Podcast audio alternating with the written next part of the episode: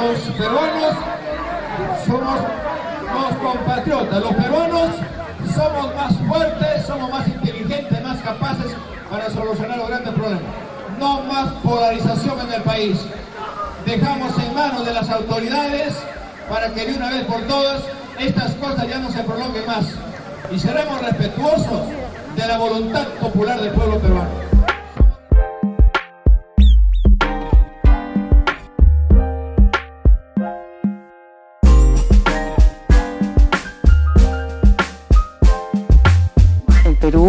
Es un nuevo epicentro de confrontación.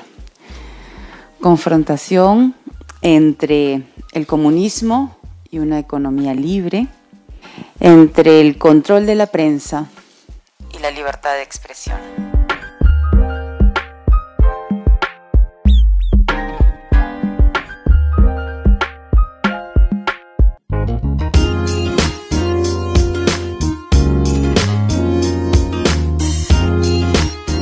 Pero muy buenas. Abrimos otro capítulo más de Punto y Coma, capítulo número 6 de la temporada número 2 de Punto y Coma 2021.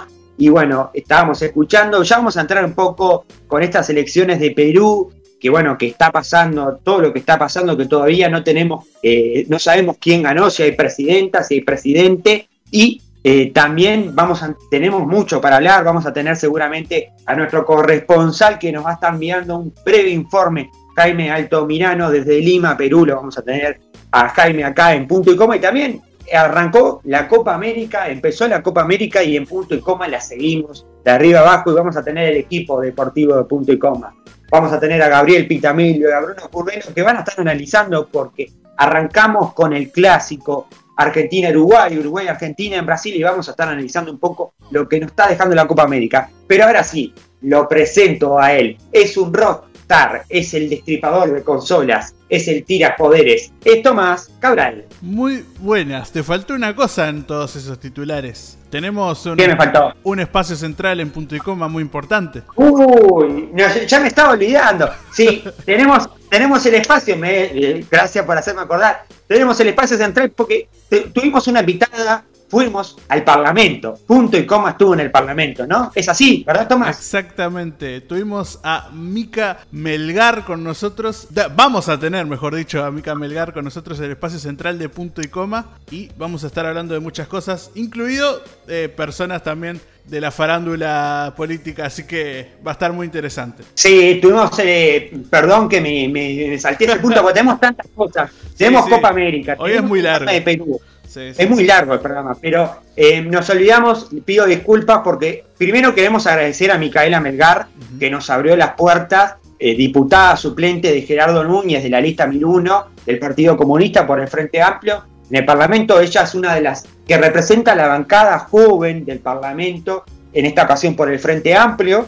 Eh, estuvimos hablando, estuvimos face to face, dirían algunos, a través de videollamada, ella en el Parlamento, y bueno, se Agradecemos, quiero agradecer públicamente porque desde el primer momento nos abrió las puertas, nos dijo que sí y estuvo abierta además desde el despacho, le quitamos un poco de, horario porque seguramente estaría full trabajando y bueno, y nos abrió la puerta y estuvimos hablando de todo un poco porque hablamos cosas en serio como el proyecto que bueno, que están, ese proyecto que quieren hacer con, junto a, a otra diputada suplente como es Martina Casas de Fuerza Renovadora, un proyecto relacionado con el tema de, bueno, las, plataformas, ya vamos a estar hablando un poco con ella. También estuvimos un poco ahí hablando un poco de ciertos personajes a nivel político. Y bueno, también eh, qué, lo, qué le dejó este año tan loco de asumir en pandemia, de asumir fuera de pandemia, porque los diputados asumieron antes que, el, el, Ejecutivo asumieron en febrero y después transitar todo esto en pandemia y bueno, y estar también en una cuarentena por, bueno, lo que ya sabemos que pasó en el Parlamento. Así que bueno, Vamos a estar hablando con Mica Melgar en el espacio central y me estaba olvidando lo más importante que era que punto y coma recibe a un parlamentario, a una parlamentaria, como es Micaela Melgar, así que bueno. Y también nos contó que es hincha de un equipo de fútbol, para tirar un poco ahí también al nivel deportivo. Pero ahora sí, eh, distribuidor de consolas y tira poderes, estás por ahí, como ¿qué tenemos? Tenemos mucho hoy para hablar, que no sé por dónde quieres arrancar. podemos arrancar por cosas relacionadas al COVID como siempre, ¿no? Que es, es, es, el espíritu un poco de, este, de este podcast porque empezamos en pandemia, así que esas son, son las noticias que hay. Pero, pero para antes, antes de empezar que ya me eh, ya estoy estoy colgado, ni, ni el cronómetro tengo, ni el tiempo tengo, acá es una, una cosa de locos esto. Uno, uno ya tiene como dos horas de programa tenemos que hacer, sí, porque después nos mata, la producción mata, y es así, esto es, es podcast, ¿verdad? Es podcast, ¿verdad? Es todo así. bueno, antes de, de empezar esto, ¿se acuerdan que el otro día hablamos de TV Nostra y Oh. se ve que somos una yeta. La verdad que sí, unos mufa. Somos una yeta. ¿Qué pasó con TV Nostra? ¿Qué eh, pasó con, con, Real? Real renunció. Eh, renunció a, TV Nostra y también ya había renunciado antes Intruso, así que no está Real en la tele. Lo, lo, quitamos, fuimos nosotros. nuestra culpa, la verdad. La verdad es que sí, lo inyectamos por, por Real, porque estuvimos hablando de TV Nostra, de este nuevo formato, donde, bueno, el ex eh, conductor de intrusos en el espectáculo que tuvo más de 20 años, eh, conduciendo uno de los programas líder por excelencia de Chimentos en la vecina orilla, eh, decidió dar un paso al costado. Ya igual era algo que hace tiempo que él venía rumoreando, se venía rumoreando en el ambiente, pero América obviamente que no lo quería dejar irse con las manos vacías, sino darle otro espacio a, a Real un Real que también ha tenido como un tinte más periodístico político, como lo está haciendo Viviana Canosa, ¿no? Se podría decir así, ¿no? Sí, sí, sí, es verdad que Real se. Con la diferencia que Real, eh, con la diferencia que Real siempre dice que él es, él es peronista, que no está de acuerdo con el gobierno. Es más, que no está de acuerdo con el gobierno. Tiene un tatuaje de Vita. Exactamente. Eso, eso es un poco fuerte para no importa del partido que sea, así que eh, eh, está muy, muy, claro sus convicciones. Sí, tenemos que hablar del COVID, pero antes tenemos que aclarar también que los sabios de entrada, estamos hablando de las elecciones de Perú, estamos hablando de, Pedro Castillo y de, y de Keiko Fujimori. Es Keiko los dos. Fujimori, con K. ¿Cómo es? Keiko. ¿Cómo es? Keiko. Keiko. Usted para los nombres asiáticos anda sí, me gusta respetar la pronunciación de los nombres. Porque no, yo, no, eh, yo me llamo Thomas también y me han pronunciado mal mi nombre muchas veces, por eso. ¿Pero que, usted es asiático también? No, asiático no, pero bueno, parecido. No, le pregunto, yo me llamo Thomas, yo también me llamo. Dale, pregunto. Bueno, está bien, está bien. No, yo soy, mi nombre es de Perú, así que vamos a estar hablando un poco de la situación de Perú. Keiko, Keiko, está bien, Keiko, entonces. Keiko, sí. Keiko, Fujimori y Pedro Castillo, que creo que lo dije bien por las dudas. sí, ese creo que sí. Perfecto. Vamos a estar hablando un poco de eso. Los dos candidatos a presidente que están en el balotaje, en el mano a mano, por quién se queda con eh, ser el nuevo presidente de Perú. Así que vamos a estar hablando de eso. Pero ahora sí, vamos a entrar en números de COVID. No sé si son favorables pero son alentadores porque no me gusta tirar la casa por la ventana ni escupir para arriba, dirían algunos, porque todavía no estamos en ese tiempo, pero podemos decir que de a poquito vamos viendo una leve mejoría, ¿no? Exactamente. Más que nada, vamos a empezar con la noticia más positiva de todas, que no tiene ninguna parte negativa, eh, en, este caso específico, que hay 3 millones de vacunados en Uruguay en total, no todos con segunda dosis, pero eh, igualmente ya significa que va bastante avanzado este plan de vacunación en Uruguay. Eh, Exacto. Pero todavía con, con, estas vacunaciones no se alcanza la inmunidad todavía, falta un un tiempo para eso. Exactamente, sí. Esta vacunación que ha sido como el caballito de batalla de presidencia, ha sido, bueno, el fuerte en todo este, en todo este tiempo de decir, bueno, vacunate, eh, cuídate, usa los protocolos. Eh, fue como el caballito de batalla eh, del, del, gobierno y por momentos eh, ha funcionado porque viene dando números bueno, pero por otro momento, bueno, los científicos dicen, bueno, no solo la vacunación da, basta para, da basto para frenar los casos. También tenemos que decir que ya hace una semana y media que vamos bajando la intensidad en el CTI. Estamos hablando de 443 personas actualmente. El 14 de junio hay 443 en CTI y de a poco se va bajando. Una franja que andaba siempre alrededor de los 500 y 520 personas en CTI, ¿verdad? Exactamente, que eso también es gracias a la vacuna, eh, indudablemente, porque la vacuna lo que hace no te inmuniza totalmente, no, es que nunca más vas a tener coronavirus, sino que evita la muerte o la internación en CTI, y eso tiene mucha lógica en estos bajos de, casos en camas de CTI. Exactamente, hoy escuchaba un informe que daban en, perspectiva en el programa de Emiliano Cotelo, que bueno, decía todo lo que tiene que ver con el post-COVID, porque sabemos que el, el COVID no es solo transitar la enfermedad, porque mucha gente logra transitar la enfermedad, pero logra quedar con secuelas a nivel respiratorio y a nivel de deficiencias cardíacas. Y eso es la complicación. Se habla de que un 10% de la población eh, seguramente tenga ese problema. Estamos hablando de, se habla de que más de, más de entre 4.000 y 5.000 personas puedan tener un problema grave, de, puedan tener una secuela, perdón, de, la, de la pandemia. O sea, más allá de que no hayan transitado, no haya estado en CTI. Incluso, incluso alguna persona que haya sido asintomática puede quedar con, también con algún síntoma leve en tema de respiración, en tema de, cardio. Así que eso es un tema a tener en cuenta, porque mucha gente dice, no, a mí no me va a pasar nada, o me va a pasar esos días, pero después no me va a pasar nada y hay que tener en cuenta también eso, ¿no? Sí, incluso los síntomas que eran como caricaturizados como la pérdida de olfato o de gusto, eh, ha habido muchos casos que esa falta de olfato o de gusto queda después de haber transitado la enfermedad. Y hay que hacer una rehabilitación para rehabilitar eh, ese, esa, pérdida de, sentidos. Y, o sea, no es grave, pero es un poco molesto también, así que hay secuelas de todo tipo de toda esta pandemia, así que no. Sí, sí, y, eso es una de las cosas que se comenta, se está comentando ahora, porque claro, hay mucha gente que transitó la enfermedad y que tiene que hacer rehabilitación, pese que sus no estuvo internada, no tuvo síntomas graves, y bueno, eso es una de las cosas que se comenta también. Hablando de las vacunas, el otro día escuchaba a Moratorio, que es uno de los científicos, una de las personas, que bueno, que defendía el tema de la Sinovac, una vacuna que hoy en día está muy cuestionada por el tema de la eficiencia que tiene. Moratorio decía que a largo plazo es una vacuna que hay que tenerle paciencia, pero a largo plazo podría ser eficaz a la hora de los contagios y también de bajar, perdón, a la hora de bajar la mortalidad y también de algunos contagios. Podría como bajar un poco el tema de los contagios.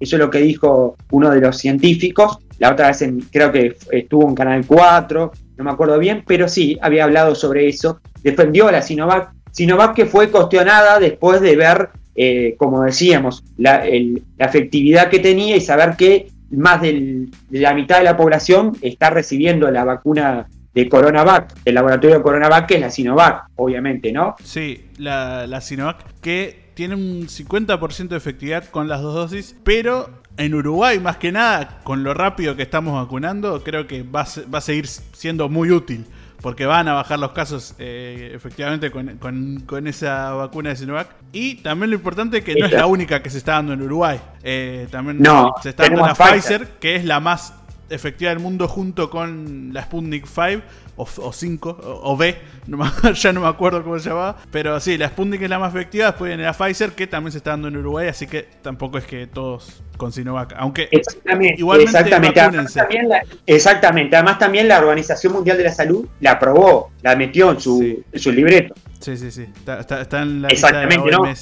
Eso permite, que ya he escuchado que hay muchos uruguayos que volvieron a viajar, eso permite que en Europa la Unión Europea la permite como entrada, ¿no? Es verdad, eso claro. Hay, hay algunas vacunas que no están ni, autorizadas para... Creo que la Unive no está autorizada, ¿no? Si no me equivoco. No, creo que sí, pero hay países que no. Pero eso es otra otra otra cuestión, no sé no sé cuál es. Otra discusión. Otra discusión, creo que es más política que, sanitaria en ese caso, pero igualmente, que la Sinovac esté en la lista es, es algo positivo. Para la gente que viaja, no como yo que nunca viajé en mi vida, pero, pero sí. Bueno, en algún momento le va a tocar viajar al distribuidor de consolas si quieres. Lo que, bueno, seguimos con el programa porque el tiempo es traicionero. Eh, bueno, para cerrar los datos de COVID hay que decir que Rivera está en índice Harvard anaranjado. Sí. Eh, Recordad que hablando estaban negro antes, así que es, estaban rojo, sí, rojo, rojo, Estaban rojo, rojo. Sí. Rojo. Y bueno, y ahora bajó y se espera también, se está diciendo que como vienen los números, el departamento con mayor vacunación, que es Durazno, que tiene un 67% de personas vacunadas, hoy en día tiene un 56 con 18 en el índice de Harvard de contagio, pero el que le sigue, que es el otro que puede bajar seguramente en estos días si sigue manteniendo esa escala a Naranja, hablamos de Cerro Largo, otro departamento que tiene frontera, que tiene frontera de tierra con Brasil. Estamos hablando de dos, estamos hablando dos departamentos que están en, zonas fronterizas de tierra, fronteras secas, como se diría, y están teniendo números bajos. Estamos hablando de números bajos en, en contagios, 45 con 13 es el que le sigue, o sea que estamos hablando que pueden llegar a bajar, en cambio hay otros departamentos que no podemos hablar de eso, como el caso de Canelones, que está en 100, el caso de Paysandú, que hoy en día tiene un índice de Harvard muy alto. Estamos hablando de 148,4 el índice de Harvard. Y bueno, son eh, noticias muy, alentadoras, pero bueno, hay que seguir cuidándose, hay que usar los protocolos, hay que mantener las burbujas, hay que vacunarse y por favor hay que cuidarse mucho porque no es solo tener la enfermedad, sino las secuelas que esto puede llegar a dejar. Y esto como no, es como las demás enfermedades que, bueno, uno tiene, como diría, el prospecto y dice, bueno, uno no sé, tiene sarampión y sabe que le va a pasar esto y esto, esto. Acá no sabemos qué te puede pasar. Hay gente que tiene diarrea, hay gente que, que le ataca, a, le ataca a nivel pulmonar, son diferentes maneras. Entonces hay que cuidarse y nosotros estamos del lado de cuidarnos entre todos y todos para salir más, poder vivir lo que vivíamos antes, esa vida hermosa de poder salir, abrazarnos y juntarnos.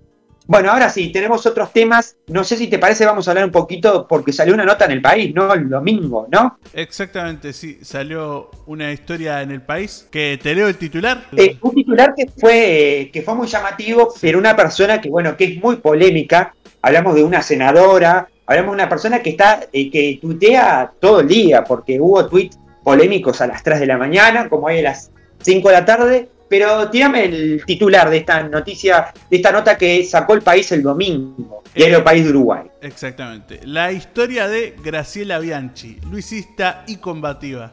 Dice que el 90% del GACH es del frente. Mirá, no sabía eso. No tenía ese dato. no tenía ese dato. Lo que dice Graciela Bianchi, así que no sé. Estamos hablando de la primera senadora de la República que tiene el Partido Nacional por la lista 404, el espacio, el espacio aire fresco, espacio del presidente Luis Lacalle Pou, y persona que, bueno, que siempre fue muy polémica. Recordemos que aquel video en el Bausac, cuando ella era directora, eh, persona que fue militante del Partido Comunista, que votó al Frente Amplio y que votó a Mujica en, el 2009.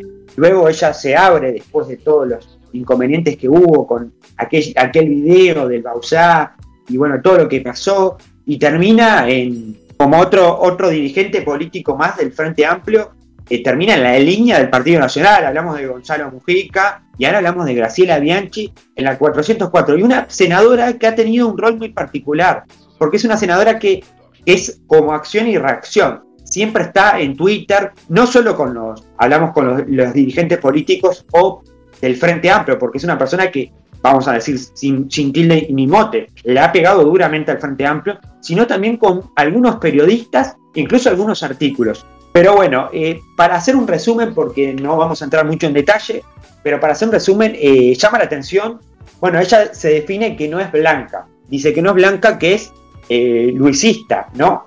Y después habla de combativa, dice que el, el 90% del GACH es del Frente Amplio y que la universidad está adoctrinada por el Frente Amplio. ¿Cómo dirían algunos? Tomás, creo que la, famosa, ¿cómo sería? La famosa burdelar, ¿no? Dirían algunos. Burdelar. ¿no? Digo, declaraciones muy fuertes, muy fuertes, donde también hay comentarios, bueno, que el presidente le deja hacer estas declaraciones. Claro, porque bueno, uno cuando entramos a aspectos políticos dice, ¿hasta dónde le juega Graciela Bianchi eh, viene al Partido Nacional y hasta dónde le juegan contra. Igual, abajo en el, subtítulo del título de la nota, dice, el presidente le permite un tono agresivo en redes porque dice que es su forma de ser. Así que está autorizado por el presidente esta, agresividad en Twitter. E, ella también eh, siempre resalta la figura de Luis como excelente. Desde que, más allá de que, está, que es una militante de su agrupación, pero siempre resalta excelente. También, bueno, ha sido una persona muy polémica desde su llegada porque la misma entorno del Partido Nacional ha tenido, bueno, algunos dirigentes han como, bueno, separado esa línea de estar todo el tiempo llegando al choque y no mostrando capaz un poco más de unión en ciertos puntos o aspectos de, bueno, de la política, porque es una persona que va siempre a confrontar.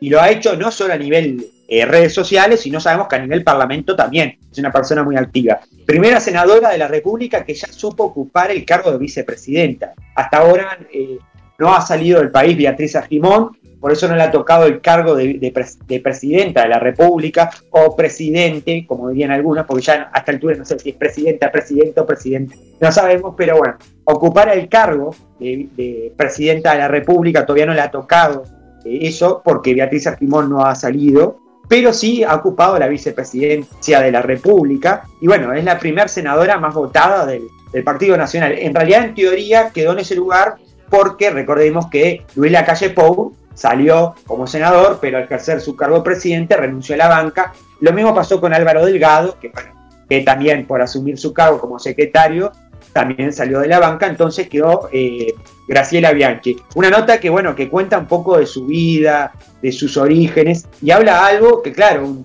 como un, un, traspié de fondo de, bueno, una militante de años del Partido Comunista que luego se logra hacer se convierte en una gran opositora del Partido Comunista y del Frente Amplio, dura en las críticas, no solo a nivel de redes, sino a nivel de Parlamento, y hoy una fuerte eh, militante y fuerte, firme con las decisiones que toma el presidente de la República.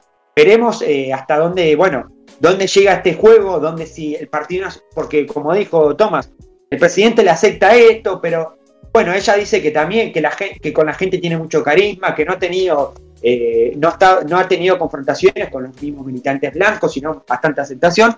Y bueno, veremos una linda nota para que, y una linda nota que llamó atención porque, bueno, mete otra vez en, políticamente a los científicos en la bolsa y dice que, bueno, está, que el 90% de los integrantes del GACH eh, son del Frente Amplio.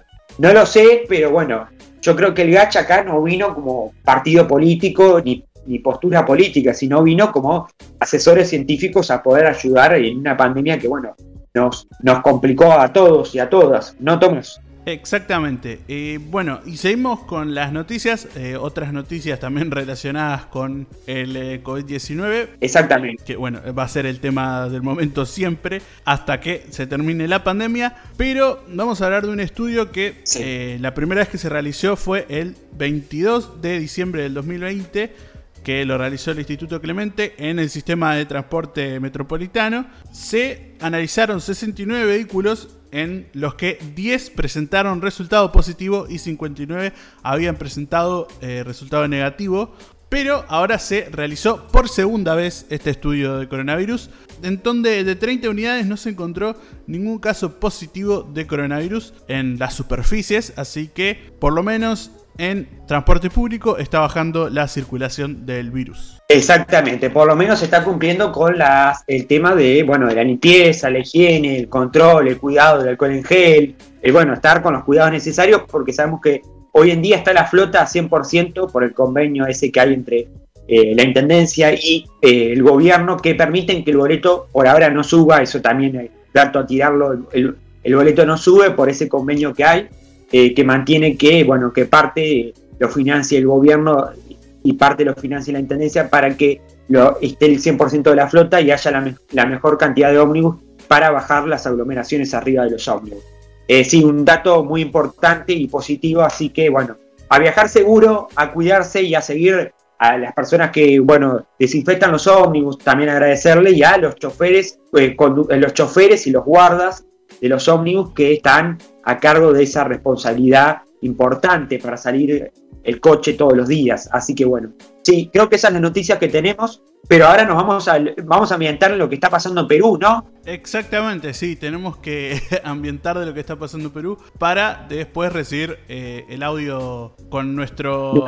Nuestro corresponsal. Nuestro corresponsal allá en Perú, a Jaime, que nos va a mandar un audio. Jaime Altamirano. Ahí va, a Jaime Altamirano, que nos va a mandar un, audio más en vivo desde Perú. Pero vamos a dar un panorama, un poco, un contexto más que nada. Que en Perú están siendo las elecciones presidenciales y están cabeza a cabeza Keiko Fujimori y Pedro Castillo, que ya lo habías dicho antes, pero... Estamos hablando, perdón que te interrumpa, estamos hablando de eh, Perú Libre, que, es el, que sería Pedro Castillo, y Fuerza Popular, que es Keiko Fujimori, ¿no? Exactamente. Sí, el candidato de izquierda, que es Pedro Castillo, está con un 50,14% y Keiko Fujimori está con un 49,85%. Están muy, muy, muy, muy emparejados y eso hace que también la situación sea tensa porque Pedro Castillo ya se había aclamado ganador. Bueno, no solo Pedro Castillo, ¿no? No, no, sí, hubieron presidentes de izquierda, dio presidente de Nicaragua, el presidente Evo Morales y el presidente Alberto Fernández de Argentina que puso un tuit que después Keiko lo, lo contesta también, o sea, en su contestación que da también contesta esto, puso Alberto Fernández, uno de los presidentes, pues recordemos que Evo Morales, también el presidente de Nicaragua, eh, de Bolivia, Nicaragua, también saludaron. Me comuniqué con Pedro Castillo, presidente electo de Perú, le expresé mi deseo de que unamos esfuerzo en favor de América Latina. Y puso hermanos, terminó con el tuit hermanos. Y bueno, y este también fue un tuit que, bueno, que generó polémica en la, en, la vereda del frente, digamos, en los que se están oponiendo a Pedro Castillo, que es eh, Keiko, ¿no? Que bueno, que Keiko eh, toda en, en, su campaña también pasó un discurso de, bueno, de la libertad de, de expresión, de la libertad de medios, de la libertad de la economía y manifestó eh, siempre que estaba en contra de, bueno, del comunismo a nivel nacional e internacional, ¿no? Su postura ha sido muy firme con eso, ¿no? La postura de Keiko Fujimori, sí, es un tanto eh, agresiva hacia el, lo que ella llama el comunismo eh, de manera internacional y también hablando de que Perú es una potencia en toda Latinoamérica que necesita, necesita despertarse como potencia según eh, la, vista de Keiko Fujimori. Claro, no, y además también eh, se ha hablado de, bueno, Keiko ha estado diciendo que, bueno, que hay fraude, pero tenemos algunos, algunas cosas que se han manifestado por organizaciones como la, Organización de Estados Americanos, hablamos de la OEA, que ha manifestado que no hay ningún, que ha afirmado que está limpia, que son elecciones limpias. También la ONU mandó como un mensaje de pacificar un poco, porque de los dos lados se están dando como mensajes, bueno, de, alardeo y eso está llegando a lo, al corazón de los fanáticos de los dos y está generando ciertos cruces. Hubieron ciertas ciertos choques entre manifestantes y cruces en Perú que han generado algunos hechos de violencia. Y bueno, la ONU como que ha llamado a bajar un poco la pelota en ese sentido, a no entrar en esas discusiones de, digamos, como se diría vulgarmente, barra brava, de patotear o de bajarlo a un lugar, a un terreno que no se quiere llegar de, estabilizar la democracia, ¿no? Eso es lo que es uno de los mensajes que ha dicho la ONU. Y la OEA ha salido a contradecir lo que dijo Keiko, de que, bueno, de que son unas elecciones limpias, eh, que no se puede, no se puede estar argumentando, más allá de que todavía faltan algunos votos y Keiko está como en, esta postura de, bueno, de que hay algunos lugares que se agregaron votos a, a Pedro Castillo y que, bueno, y que, y que sigue manteniendo esa postura de hace unos días de que acá hay olor a gato encerrado, a fraude, y algunos diarios titulan Guerra de Nervios. Es un titular de, los diarios, de algunos diarios de Perú, titulan Guerra de Nervios, si será Guerra de Nervios. Y bueno, y también la OMP, que es la Oficina Nacional de, de Procesos Electorales en Perú, a raíz de todo esto que estaba pasando, dijo que iba a informar cada 30 eh, minutos en sus redes cómo iba la votación.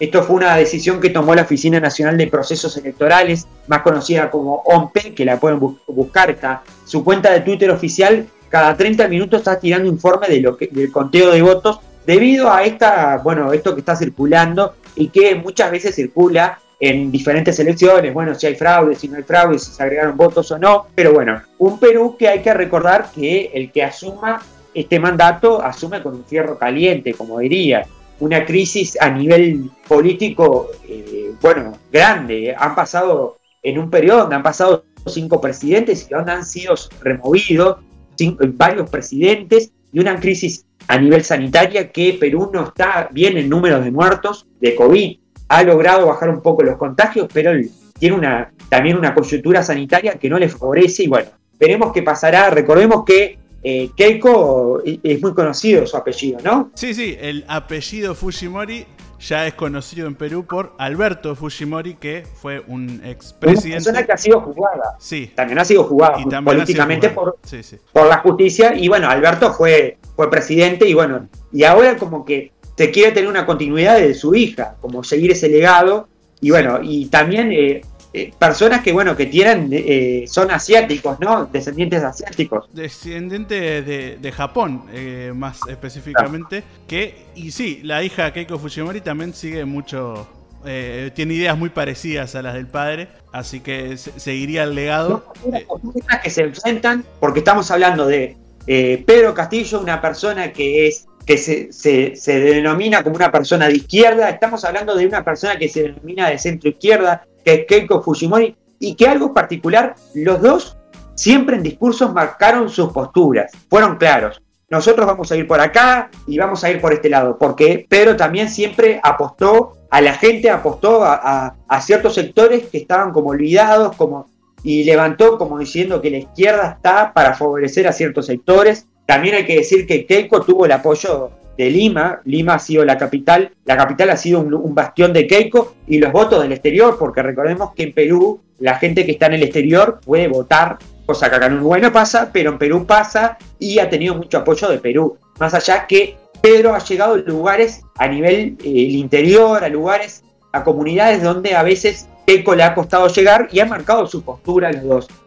Hola queridos amigos de Punticoma, muy buenas. Les saluda Jaime Martínez aquí desde Perú. Hoy les contaré que oficialmente ya tenemos presidente, habemos presidente, con actas contabilizadas al 100% y verificadas al 100%. Gana el nuevo presidente Pedro Castillo del partido político Perú Libre. Entonces, por una diferencia no tan abismal ¿eh? de, de lo que estamos avanzando.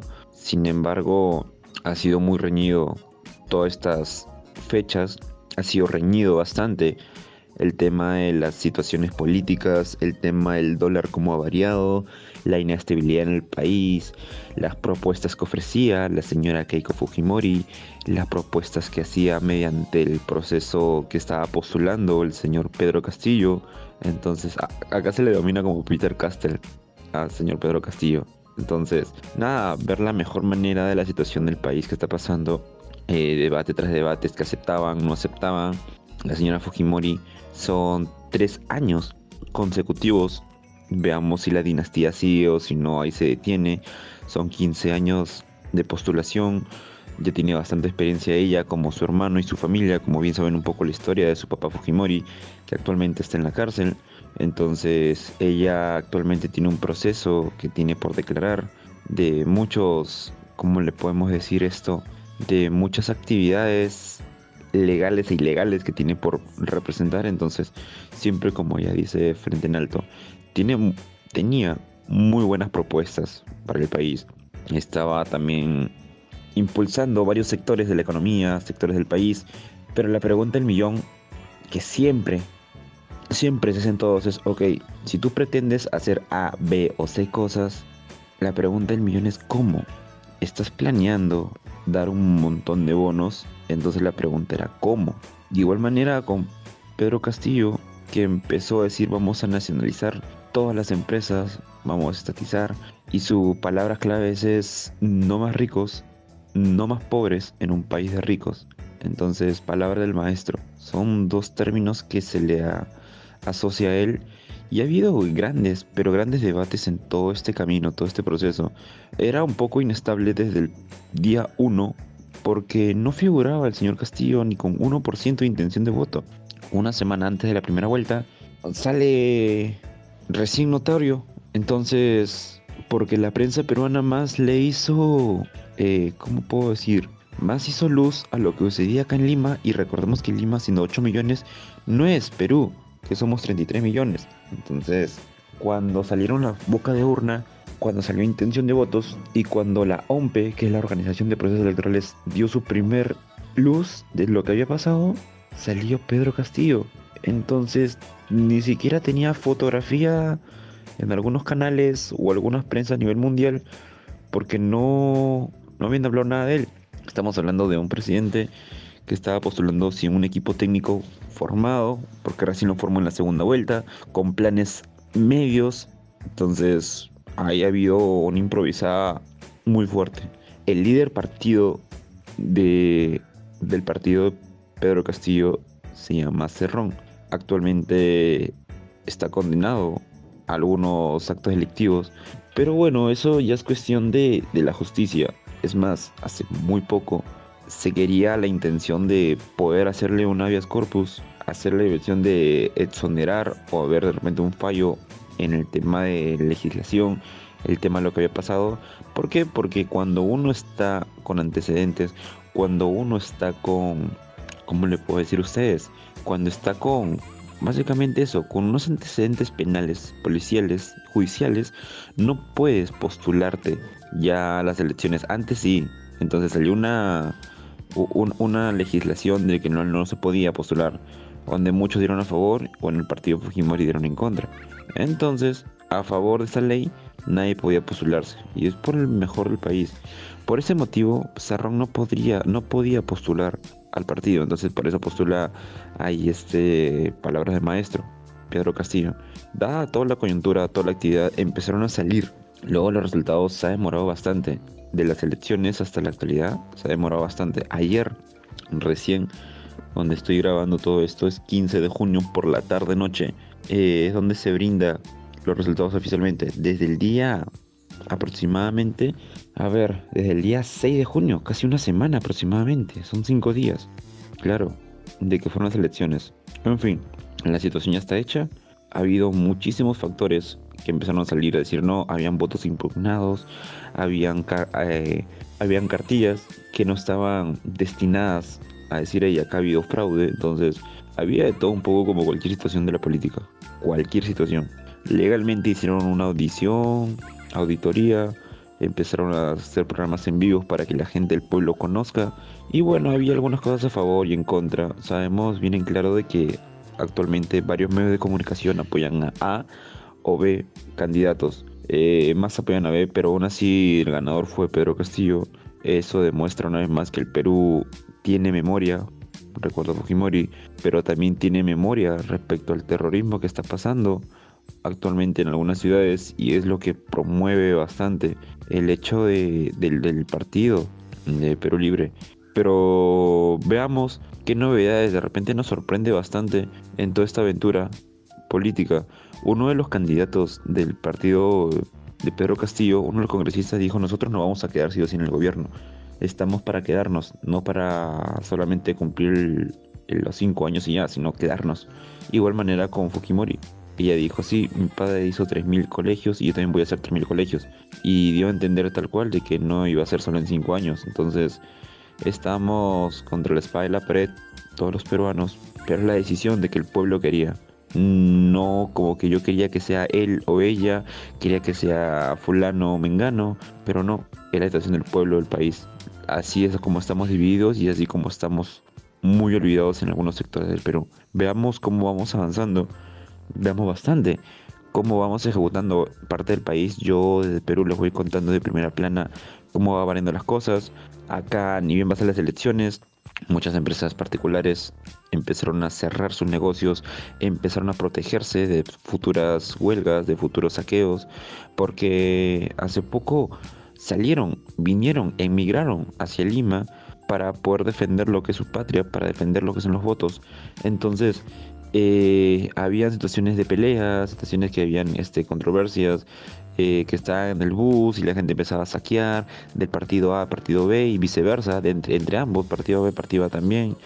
Eh, cuando la prensa empieza a cuestionar a algunos participantes, algunos voceros, algunos miembros de cada partido o voluntarios, la respuesta se ve ahí de la cantidad de preparación que tiene cada uno. En fin, Estamos en una situación muy inestable. Como digo yo, empecemos a abrazar la incertidumbre y esos pequeños votos de diferencia que habíamos quedado, pues es, es lo que queda, es lo que hay. Y nada, por el momento es un poco lo que puedo explicar en primera plana. Ya oficialmente tenemos el presidente Pedro Castillo, ya se está reuniendo con algunos alcaldes, dirigentes de cada provincia, de cada municipalidad, de cada distrito de Lima y como se dice, ver por la mejora del país. Actualmente estamos pasando una coyuntura muy fuerte del coronavirus. Tenemos algunas sedes de que ya acepta la presencia del modo negro y la salud es lo más importante. Desde Perú. Les digo a todos ustedes que se cuiden muchísimo, que estén avanzando con sus logros, que estén avanzando siempre con una vista hacia el futuro y sobre todo como hermanos latinos tratar de apoyarnos y tratar de crecer, porque de eso creo que se trata toda la vida. Y en algún momento nos vamos a ver, nos vamos a encontrar. Y ahí queridos amigos de punto y coma oyentes, estamos viéndonos, un enorme abrazo, saludos para todos y estamos conversando. Éxitos, gracias por la invitación. Pero bueno, la ONU dice que quiere una, quiere una tranquilidad, quiere meter un, un relax ahí en el medio, ¿no? Sí, sí, porque está muy tensa la situación, eso, eso es verdad. También eh, Exactamente. unas últimas Sí. cositas para comentar de, por ejemplo, Pedro Castillo, que ah, se había filtrado hace un tiempito nada más un video donde tenía unas declaraciones un poco transfóbicas y la comunidad trans, esto es para comentar nada más para que se sepa, eh, la comunidad trans habló de, de- de lo que dijo Pedro Castillo, pero sin embargo le, le- le dio como un, como un voto de confianza porque entiende su contexto, digo, un, un maestro del interior sin, sin tanta desconstrucción de, de todos estos temas y como que le dieron su voto de confianza y siguieron como rechazando a Keiko Fujimori porque ella había re- rechazado un proyecto de ley eh, a favor de los derechos trans en Perú y bueno, está, para que se sepa la, la situación como está. No, lamentablemente lo que queremos siempre que apoyamos nosotros es la democracia, que prime la democracia Sí, por, por encima de todo. Después, bueno, que gane el que tenga que ganar, eso lo elegirá la gente, como siempre decimos acá, en punto y coma. Y ahora sí, el tiempo es traicionero. Una, una cosa más que no comentamos, solo de Alberto Fernández, los dichos que tuvo, eh, para que sepan que lo sabemos, porque no, no dijimos nada de eso y fue, fue bastante memeado. en- Ah, no, es verdad, no, no, no metimos a Alberto Fernández que está muy polémico últimamente. Sí. Se está equivocando mucho. Sí, sí, poco. ni- Pero con una canción, a ver, con una canción a todo el mundo le puede pasar. ¿Quién le pasa Sí. una canción? Sí, hay veces. Había un chiste que decía: si yo cito una canción del Dipi, me mandan preso directamente. Y eso puede ser verdad. eh, pero sí, estaba. Ojo, no se meta con el Lipi, ojo, no se meta con el Lipi, que en cualquier momento lo tenemos como político. Voy, no. Bueno, sí. Ojo, no se meta con el. No quiero decir más nada, porque obviamente que este es un programa que siempre eh, somos neutrales, y es verdad, la neutralidad ante todo, pero lo que quiero decir es que el Lipi se está metiendo en un terreno político. Sí, es Se verdad. ve que la cumbia está Es verdad. Eh, también estuvo con, con Viviana Canosa hablando de cosas políticas. O sea, es, es, Exactamente. es- es en serio esto. Estuvo con Jorge Real en TV Nostra. Es verdad. Una entrevista mano a mano. Sí, sí, sí. Bueno, tenemos al al Lipi en la presidencia. Pero no, de, lo, lo de, lo de Alberto Fernández estaba citando una canción de, de Lito Nevia. Y ta, Que supuestamente es amigo. Es amigo Sí. de Alberto también. supuestamente es amigo de Alberto. Sí, Alberto es muy amigo de los músicos. Eso, eso es verdad también. de- del rock nacional argentino. Es, es muy amigo, pero. Tiene muy buena relación. Sí, Tiene sí. muy buena relación con varios artistas argentinos y ha tenido buenos vínculos a nivel de, eh, de amistad, no, Sí, no, sí. no políticos. Incluso con Spinetta, o sea, lo conocía Spinetta antes cuando él era, o sea, cuando Alberto Fernández era profesor de, de universidad y no, Exacto. no era político, Exactamente. pero, pero sí, eso. lo, lo, lo- los dichos de Alberto, igual él se disculpó, eh, eso es algo Sí. bueno, porque en otra época estos dichos ninguneando a, a- a la, a la gente, de- el pueblo indígena que vivía en el territorio argentino, no, no pasaba nada si esto lo decían hace 10 años, pero hoy en día Alberto apenas lo dijo, se disculpó, eh, como cuatro veces, Eh, así que... ta, por lo menos eh, eso, hay, hay un revisionismo histórico. Exacto, sí, sí. Hoy además creo que con toda la, la tecnología que hay, que has escrachado, lo mínimo, lo mínimo que tenés que hacer es pedir disculpas igual. A ver, eh, una cosa que, digo, a todos nos puede pasar, pero bueno, le pasó y bueno, él quiso quedar como bien y quedó al revés, quedó Sí, mal parado. sí. Quiso hacerse el cool bueno. citando una canción y no le salió, pero bueno. Exactamente. También tenemos que hablar de. Ya vamos a entrar con la Copa América, lo tengo a Bruno Curbel, lo tengo a Gabriel Tamilio, se viene Mica Melgar. eh, vamos a hablar de todo con Mica Melgar. eh, vamos a hablar de pila de cosas que tenemos como a nivel parlamentario en, en varios puntos, vamos a hacer énfasis. Pero bueno, eh, tenemos que hablar de, eh, de la Copa América. eh, se están tirando datos porque el ministro de Salud de Brasil acaba de informar que se han contabilizado ya 41 casos positivos de COVID en la Copa América. 31 en la delegación y 10 en trabajadores contratados en estos últimos días en Brasilia. Bueno, estos datos que la Copa América como que ha tenido, ha tenido todo la Copa América, no le ha, no le ha faltado nada a esta Copa América. Creo que lo que le ha faltado a esta Copa América es fútbol, en realidad. Porque, eso que recién porque empezó. eso es lo que recién empezó, porque tuvo todo, incluso un sponsor que es Mastercard, que hace como 30 años que estaba, decidió bajarse a último momento. También eh, hubieron casos de COVID cuando empezó a saltar los brotes que eh, la selección de Venezuela, que fue la más afectada, por, que tuvo que hacer cambios a último momento, que la misma Comebol tuvo que eh, cambiar un poco el reglamento para habilitar cambios, hacer flexible el reglamento. Eh, bueno, como que se trataron de matizar, pero sin embargo hubieron casos positivos, como también eh, la selección argentina que tomó una postura muy radical.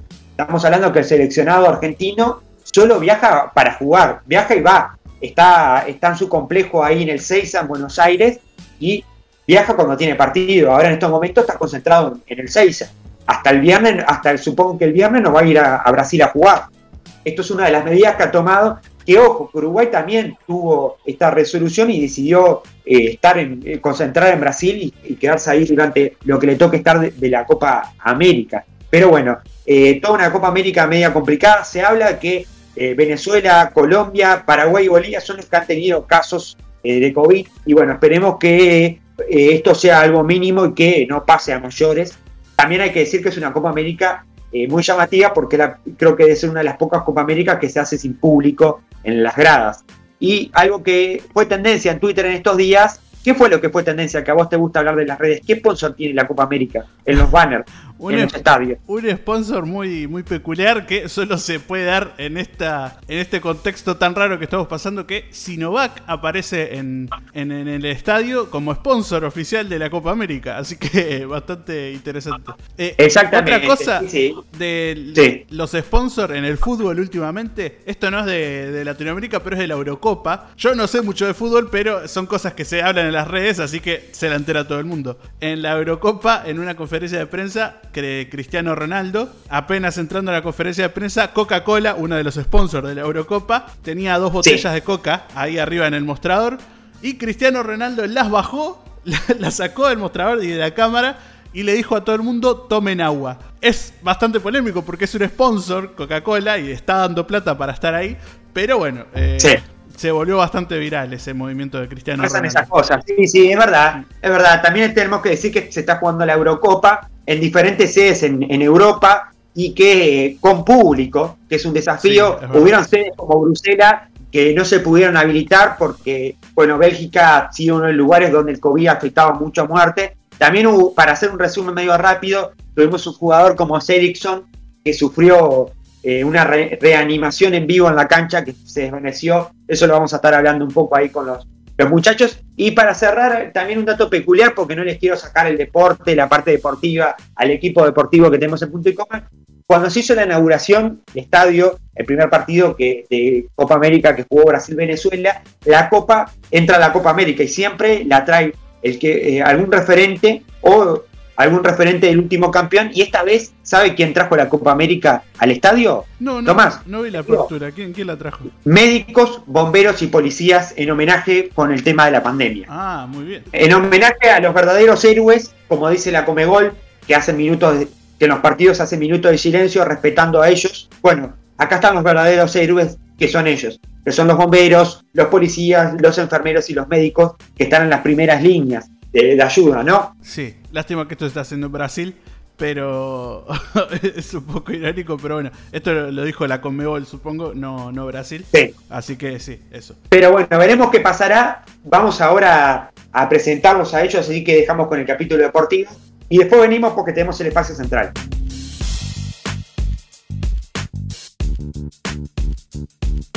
Podés seguirnos en nuestras redes, punto y coma uy, en Twitter y en Instagram.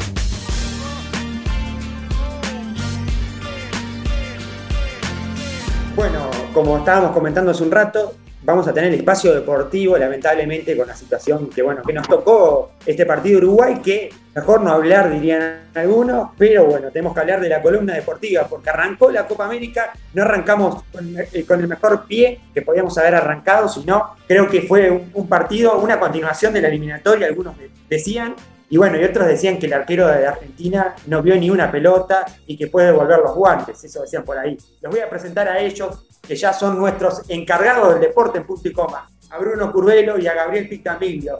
Muy buenas, no sé quién quiere arrancar, ¿cómo están? ¿Cómo andas, Cinti? ¿Todo bien? ¿Tanto tiempo? Bien de bien. Este, sí, no, mira, eh, para decirlo, yo decí que no hablé ayer, no hablamos ayer porque estaba muy caliente. Sí. Creo que estamos todos muy calientes. Creo que si Argentina jugaba sin golero era lo mismo, porque no probamos ni una largo, ni siquiera afuera, un remate directo, nada, tiro libre, nada. Eh, yo la verdad que quedé muy molesto por lo que pasó. Yo pensé que con el tiempo iba a tener trabajo iban a poder mejorar, la verdad que me equivoqué rotundamente. Y bueno, esperemos ver qué pasa ahora con Chile. Bueno, eh, Gaby, ¿qué eh, primeras impresiones que nos podés dejar de, lo que pasó con Uruguay del partido? Bueno, gracias Cindy por la invitación nuevamente.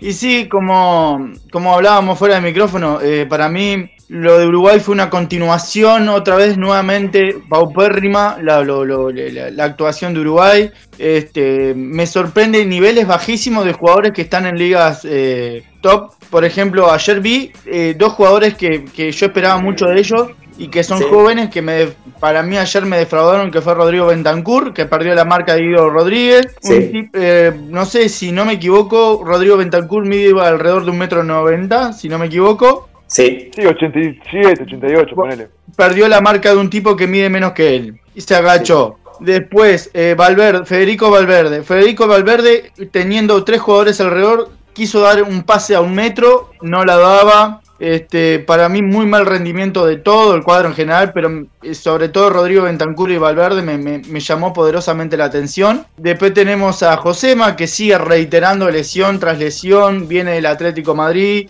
lesionándose. Y ayer leyendo comentarios, muchos españoles sorprendidos de cómo eh, teniendo un nivel de exigencia tan alto se pasa lesionando tanto. Sí, sí. Este, yo creo que... Yo creo que Josema está en los planes de venta del Atlético Madrid, me parece. Sí, eh, eh, hablando un poco, ya hicieron una introducción interesante, pero hablando un poco de esta Copa América, que bueno, que por lo menos hasta ahora sigue siendo como una, una continuación de la eliminatoria donde el único que se ha mm. visto por lo menos demostrar un poco de juego ha sido Brasil, que ha logrado mantener su racha eh, de victoria, porque Brasil viene muy bien en la eliminatoria y lo logra, bueno, otra vez consagrar en los dos partidos que tuvo a nivel de, Copa América y además es el local. Pero, eh, ¿cómo ven en general la Copa América? Antes de entrar un poquito más en Uruguay, ¿cómo ven las demás selecciones? ¿Cómo, ¿Hay competitividad? ¿No hay? Mirá, Inti, te voy a decir, yo haciendo una comparación con la Euro, porque están jugando la competencia, no hay, no hay nivel, no hay nivel. Eh, estamos años luz, solo Brasil, pero hasta ahí. Después todo lo demás, eh, no, no, ves el ritmo europeo y acá no hay ritmo.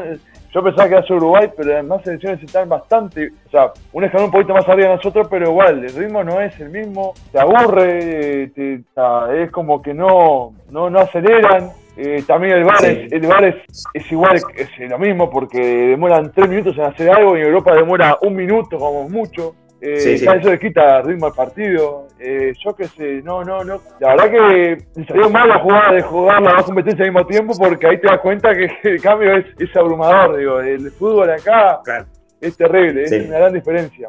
Es, mucho. Y Brasil es el único que. No sé qué opina Gaby por ahí. Para mí, para mí la Copa América está eh, salvo Brasil, está tres escalones por debajo de la Eurocopa. Ni hablemos de la Conca Champions, ¿no? Que es otra, de la Conca Champions, de la Copa de Oro, de la CONCACAF, ¿no? Que eso ya está, está creo que está hasta por, por abajo de la, de la Copa de Campeones de África. Así que más te lo digo. Este, me parece que, que, después se ve eso en los mundiales, ¿no? Que en los últimos mundiales han predominado las selecciones europeas, ¿no? Desde el año 2002 que no sale campeón un equipo de la Colmebol, Brasil. Mm. Después dominó Italia, Alemania, España, eh, Francia, y todo el mundo y todo el mundo eh, se burla de la de la eliminatoria europea porque está Isla Faroe, Armenia, Azerbaiyán, hay un montón de selecciones diminutas, pero cualquier selección diminuta de esas hoy en día tiene más nivel que las, que, las elecciones de Conmebol. Claro. Es que te iba a decir eso. Fíjate que ahora Macedonia está jugando una euro, Gales está Sí. jugando euro, Finlandia, todos esos países que no, Islandia, todos esos países que no los conocía nadie, están eh, que se van a poder clasificar un mundial más adelante y capaz que con mejor nivel que las eh, de Sudamericana. Y acá Sí, seguimos en un ritmo muy bajo. Por eso el- la Copa América, la verdad que eh, ha sido hasta ahora, para mi punto de vista, muy lamentable. Una cosa que quiero decir de, de- volviendo al tema Uruguay, Sí, no podemos, este, a ver, como quiero, no quiero decirlo de una forma grotesca, sino que me suena como que Uruguay tiene el técnico que se merece. Porque eh, Tavares en una conferencia previa, antes del partido con Argentina, y que antes de viajar dijo que no teníamos la presión de salir campeones. ¿Cómo no vamos a tener la presión de salir campeones si somos el equipo que tiene más torneos oficiales a nivel mundial? O sea, exacto.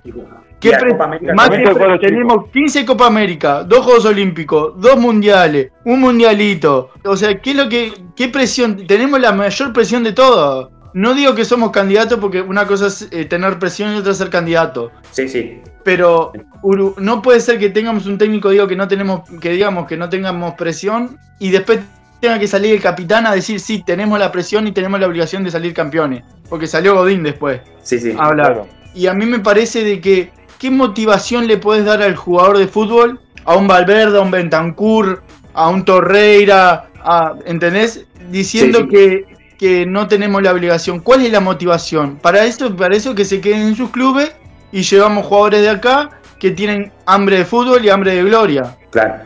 Hablando un poco de, bueno, del partido de ayer, porque ayer eh, la formación se cambió, no fue esa, esa, esa formación que se repitió con Paraguay, con Venezuela, donde esa famosa línea de cinco. También hubo muchas novedades, porque Cáceres dejó de ser titular y también eh, tres jugadores salieron del plantel, de la planilla que estaba disponible de Tavares, y tres jugadores que en otro momento, jugadores que estaban, que eran indiscutibles que iban a salir de la planilla. Hablamos de Ah, Brian yo lo- Rodríguez, y hablamos yo lo vi bien. Maxi Gómez y, y hablamos de, eh, de- bueno, hablamos de Maxi Gómez y Brian Rodríguez porque Cándido todavía no, no había debutado, pero ¿cómo vieron esa formación de Uruguay cómo vieron que estos dos jugadores quedan afuera definitivamente de lo que era el partido? Mirá, eh, Machi Gómez por el tema del COVID, que se, debe estar recuperando todavía, se debe estar recuperando. Acordate que él recién pudo entrenar, este, o sea, no lo dejaban venir porque daba positivo todavía. Tuvo un temita ahí con el PCR que daba todavía positivo. Creo que estuvo bien. Eh, Brian Rodríguez está,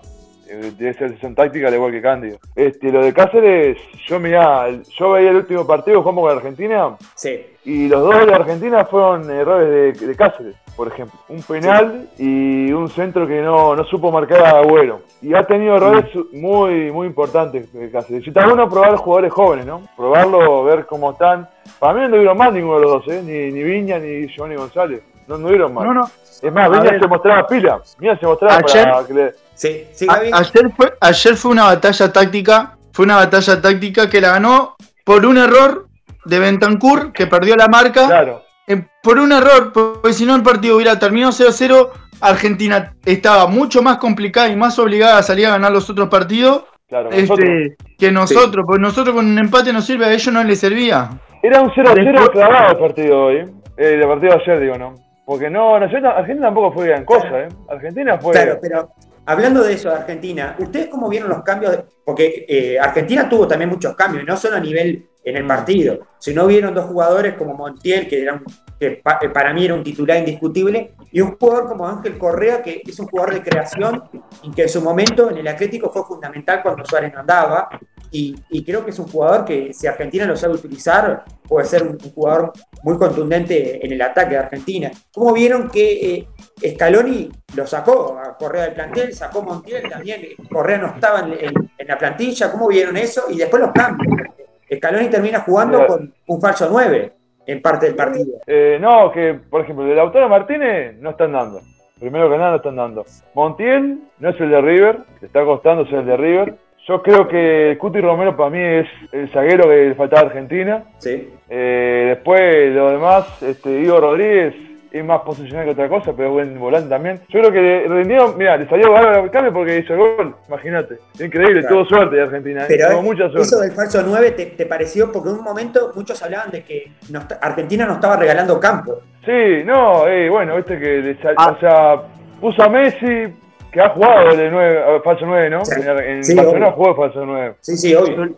a mí lo que me pareció extraño de Scaloni Sí, fue llevar a Pesela y dejar a Juan Foy afuera. eso fue muy llamativo. Hoy, hoy en día es mucho más Juan Foy. El presente de Juan Foy es mucho mejor que el de Germán Pesela. Y un jugador que puede alternar, porque recordemos que fue 5, pero en Villarreal terminó jugando de lateral. Y es zaguero también. Y esa Sí, claro, está bien, digamos. Es- es- zaguero y lateral. Es zaguero-. Juan Foy es zaguero de. es zaguero de naturaleza. Después lo transformaron en lateral y terminó jugando de 5. Claro, es el sí, doble. En el Villarreal a veces comparte la mitad de la cancha con Dani Parejo. Exactamente, sí, sí. Y, y no le ha ido mal, porque él es titular en el Sí. Villarreal. No, no, no, el Tottenham se fue al al Villarreal a jugar y la verdad que andaba muy bien. Agarró Exacto. un buen lugar para tener continuidad, ¿no? Y del arquero, ¿qué me pueden decir de Argentina? Porque un arquero que no es muy conocido para muchos y que se ganó el, puesto de arquero, que no es fácil ganarse el puesto de arquero, más allá de que ayer prácticamente vivió el partido en- de primera mano, ¿no? Y yo para Sí, mí, mira, No lo que me, me parece de, de, del Diego Martínez, tiene un buen presente, no es más ni que Armani, ni que, ni que, ni que Marchesín, ni que, eh, ni que Andrada. Sí. Yo hoy me parece que hoy en día, para mí en la selección argentina, los dos arqueros tendrían que ser Marchesín, que cometió un error grosero contra Colombia, Sí, y eh, Armani. exacto. Una Bueno, cosa, eh, el tema que Armani no es tampoco el de River, ¿no? Con el mismo que Montiel, no es el de River Armani para mí. Y, y lo que tiene es- el Diego Martínez es que juega en la mejor liga del mundo, contra los mejores delanteros del mundo. Fue elegido el mejor arquero de la Premier League. Claro. Este, así Sí, como sí. Romero fue elegido el mejor zaguero de la liga de la Serie A, Diego Martínez fue elegido el mejor este, arquero de la Premier League. Este, la Y verdad, además Armani una- estuvo en un mundial, ¿no? Armani participó en el Sí. último mundial con Argentina, ¿no? claro, Sí, sí, sí, sí, sí. claro, pero creo que atajó Willy Caballero la primera fase. Sí. O contra el partido contra Nigeria, Bruno, ¿te acordás?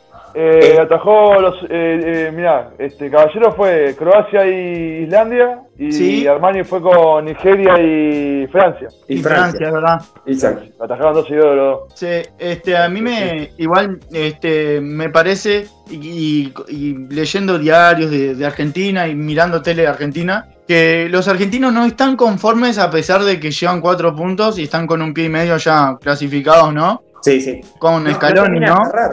No termina de cerrar ese equipo, ¿no? No es que no termine No. de cerrar, es que a mi parecer Argentina sigue cometiendo el mismo error. Le sigue consul- es lo que yo veo afuera, ¿no? Le sigue consultando a Messi qué jugadores tiene que traer. Claro. ¿Y no ven que Messi también bajó el nivel? ¿No es el mismo Messi de hace un tiempo atrás?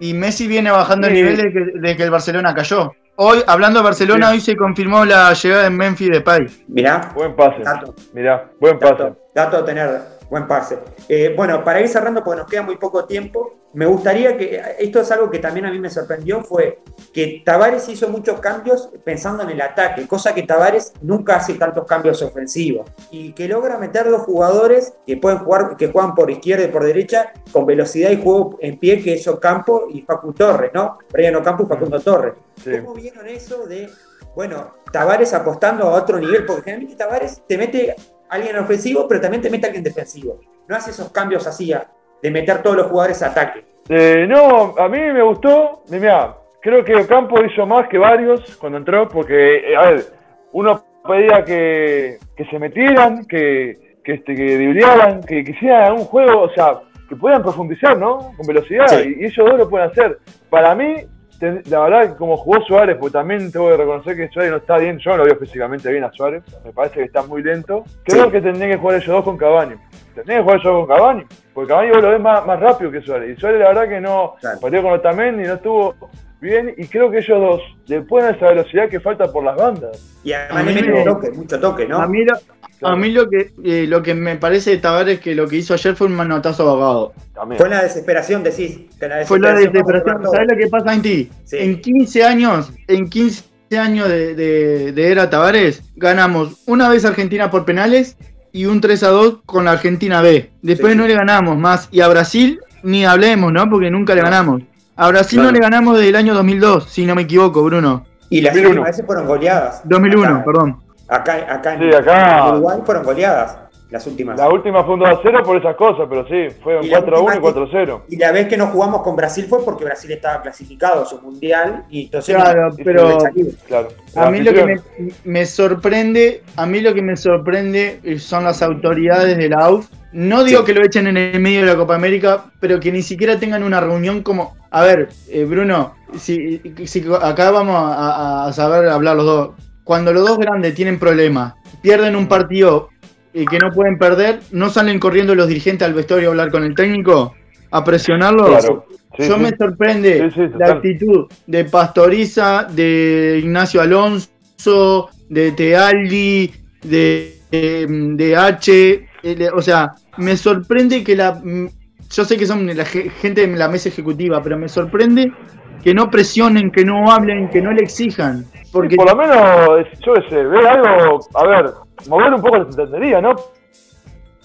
Te, te asombra, te asombra, asusta, porque son jugadores profesionales que juegan en la elite. Sí, no, sí. le- no, no le digamos pero, eso. pero, Y pero acá Bruno, es como que. Pero Bruno, ayer, ayer se vio, ayer se vio un Valverde desconocido. Un Valverde desconocido, un Valverde que ni siquiera parece que en vez de estar jugando en el Real de Madrid estuviera jugando en el Royal de la liga acá, de Brazo Oriental, si no me equivoco. Mm. ¿Entendés? Porque no puede Sí, sí, ser sí, que no dé un pase un metro. ¿Entendés? Mm. No, no, yo no sé si- qué es lo que se habla previo a los partidos, pero me asombra muchísimo el bajo nivel de Uruguay y el mal humor también. y el, a eso mismo, y el mal humor, Sí, claro. y el mal humor de, de- el mal humor que están manejando los jugadores. Algo está pasando, algo está pasando y no lo sabemos porque hay, hay algo raro en ese plantel de que no, no, no está funcionando, no está coleccionando, ya no, co- no hay conexión, ya no hay. Claro. No, no, yo no entiendo por qué, este, por qué estamos tan, eh, teniendo jugadores en la elite, como dijo Bruno, no hacemos Sí, un gol, no damos dos pases seguidos. claro. Ayer hubo un momento que vi el Uruguay de los 90, que la agarraba Muslera, pum para arriba, que corra suave. La agarraba claro. Kusema, pum para arriba. Eh, Sí. Ya no están para eso. Sí. estamos Exacto. volviendo a eso otra vez. Y el fútbol se exacto. evolucionó. Sí, sí. Mm. Bueno, para ir cerrando, porque el tiempo es traicionero, la verdad que muy linda la tertulia esta que tenemos deportiva, pero en un minutito quiero que me tiren un concepto de que cómo ven a Uruguay para los próximos partidos.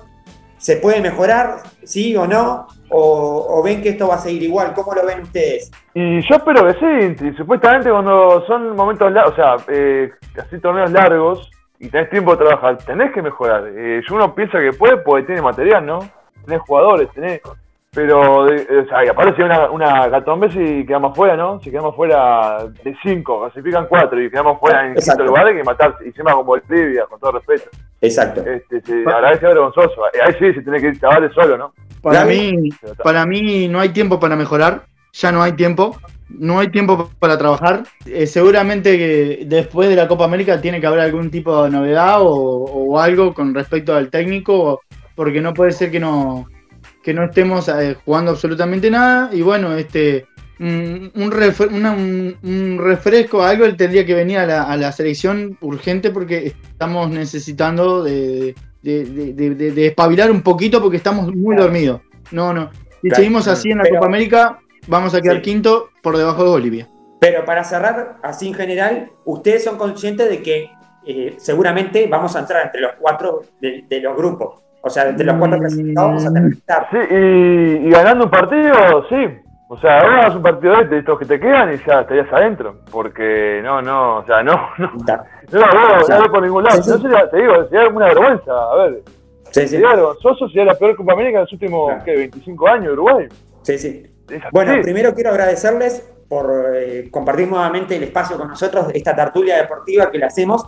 Y bueno, seguramente lo vamos a esperar después en el próximo capítulo para ir cerrando lo que es la Copa América y bueno, y para ver qué nos dejó esta Copa América.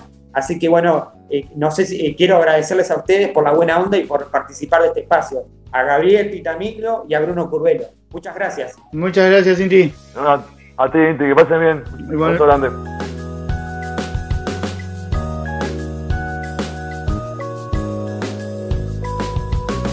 Punto y coma 2021. Ahora con un extra más de picante. Podés seguirnos en nuestras redes, punto y coma uy, en Twitter y en Instagram.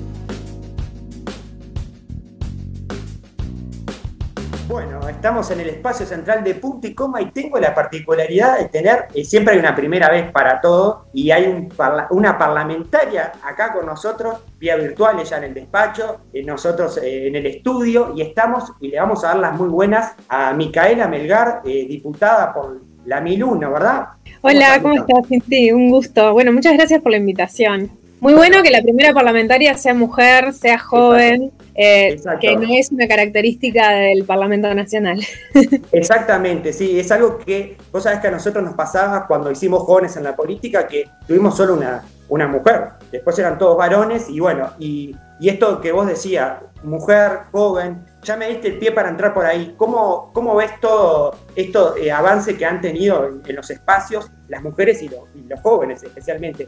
Porque muchas veces se dice que en el Parlamento no hay jóvenes y que no hay mujeres. Bueno, eh, hay, pero hay menos de las que debería haber.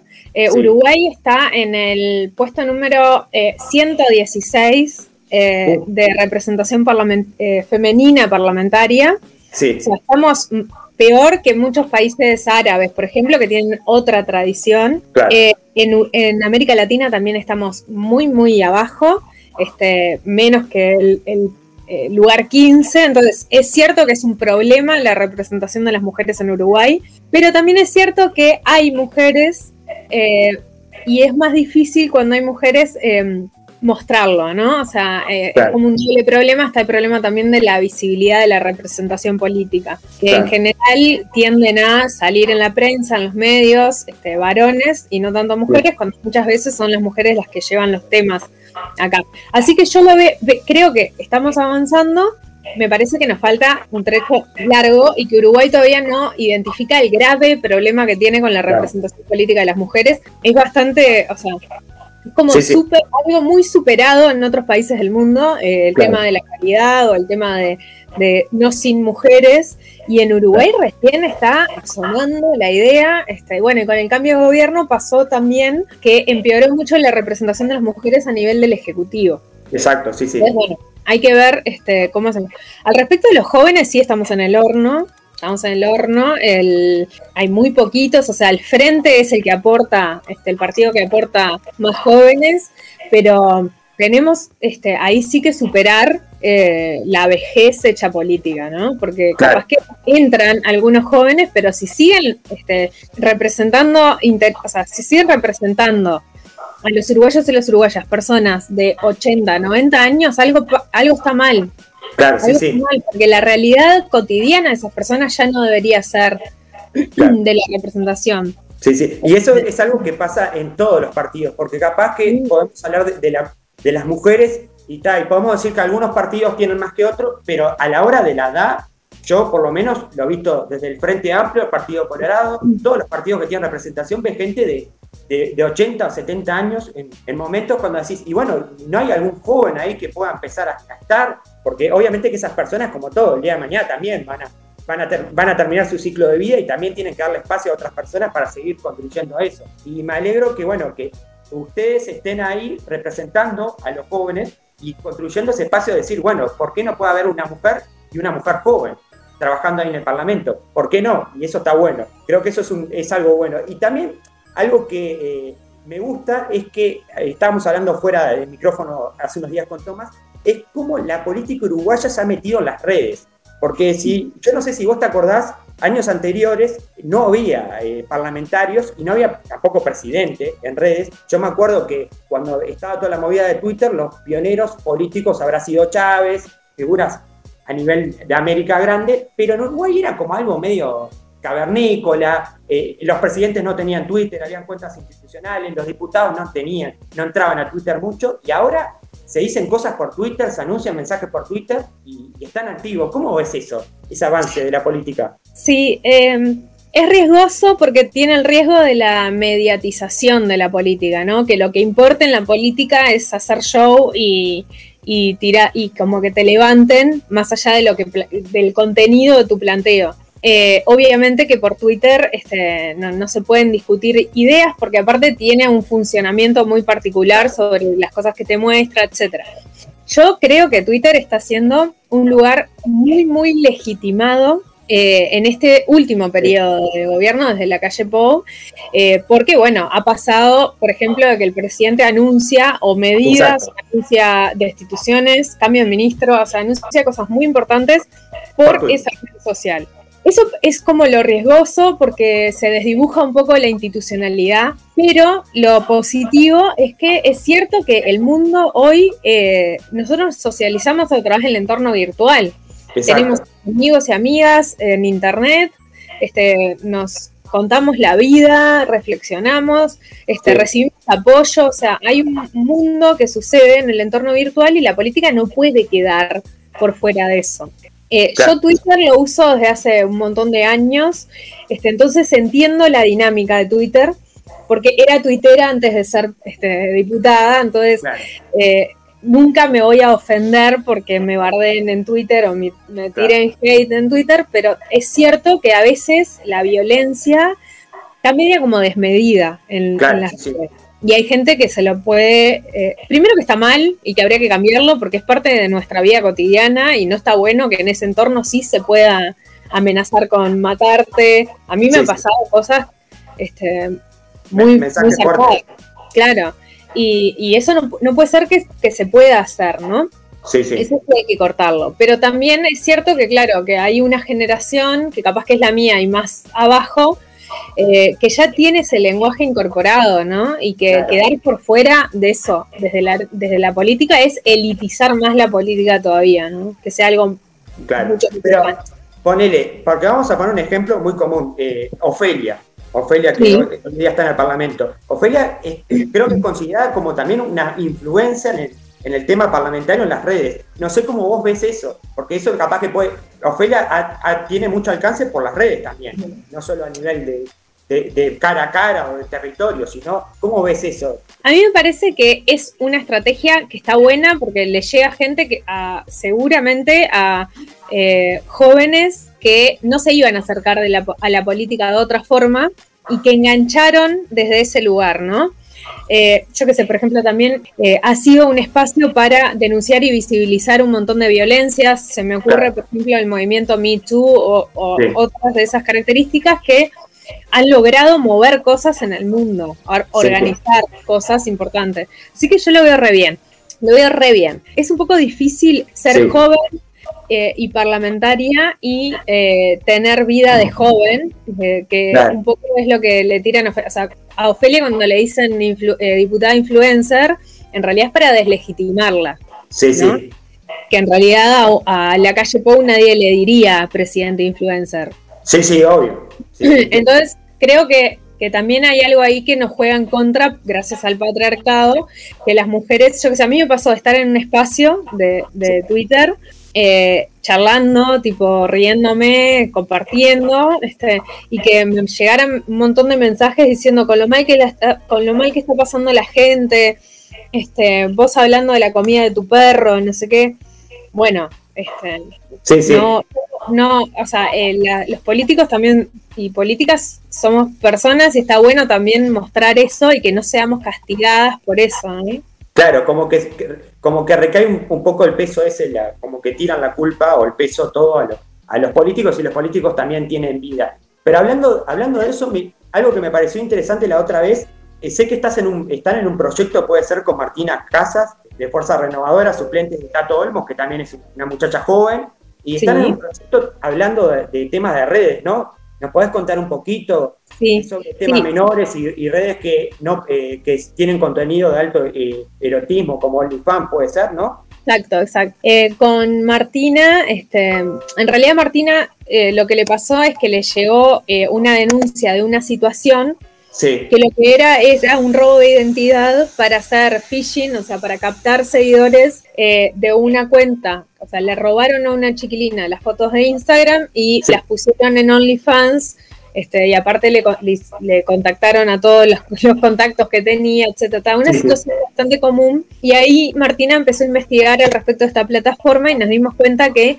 tenía altísimos riesgos para los niños, niñas y adolescentes. Entonces empezamos a investigar, investigar, investigar y escribimos finalmente un proyecto que tiene que ver con la prevención de los riesgos de los niños, niñas y adolescentes en el entorno virtual en términos generales. O sea, el proyecto no es para prohibir o regular OnlyFans, sino que es para que el Estado tenga una actitud más activa para prevenir que los chiquilines, eh, por ejemplo, sean abusados sexualmente en el entorno virtual, que eso sucede. ¿Esto que entraría en delitos informáticos?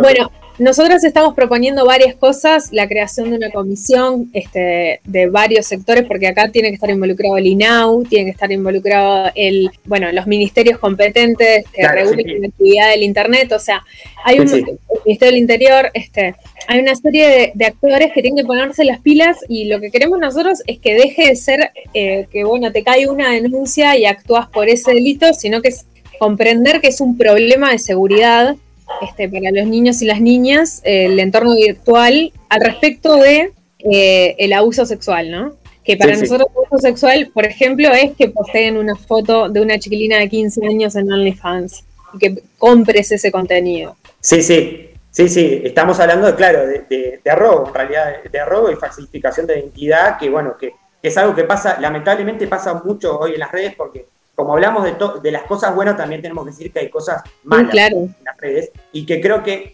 hablando de eso, de los delitos informáticos, que Uruguay hoy en día ha avanzado mucho, porque obviamente que esto, esto a ir avanzando al paso, porque la tecnología avanza muy rápidamente y pasan muchas cosas, y creo que me, había parecido interesante cuando lo plantearon eh, y además eh, eh, algo que no, no, se estaba escuchando porque era algo muy común, porque si vas a las redes es algo muy común que alguien le roben las fotos y aparezcan en una cuenta de OnlyFans y estén lucrando con esas fotos de esa persona sin su consentimiento y sin su permiso. Y bueno, me parece interesante lo, que, lo que plantearon, por eso también te lo preguntaba, pero que surge, surge de las dos o sea, es algo que surge en conjunto. Sí, nosotras, o sea, eh, Martina me lo planteó, la preocupación, y empezamos a ver que no había regulación al respecto de casi nada de los niños, niñas y adolescentes en el entorno virtual, ¿no? No hay ni siquiera educación digital para los chiquilines y las chiquilinas al respecto de un montón de cosas que ya suceden en la vida, eh, que ya pasan y que ya son un problema. Entonces hay que adelantarse a la jugada. Por ejemplo,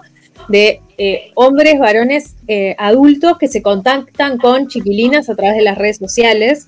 Sí. Este, con el objetivo de lograr luego este contenido explícito, ¿no? Que le pase contenido explícito. Entonces, eh, hay que desarmar esas posibilidades antes de que sucedan. Hay que tener, este, por ejemplo, creemos nosotras que el Ministerio del Interior tiene que tener una búsqueda activa de contenido que involucre niños, niñas y adolescentes en Internet, o sea, que lo busquen, no que esperen a que les lleguen las denuncias.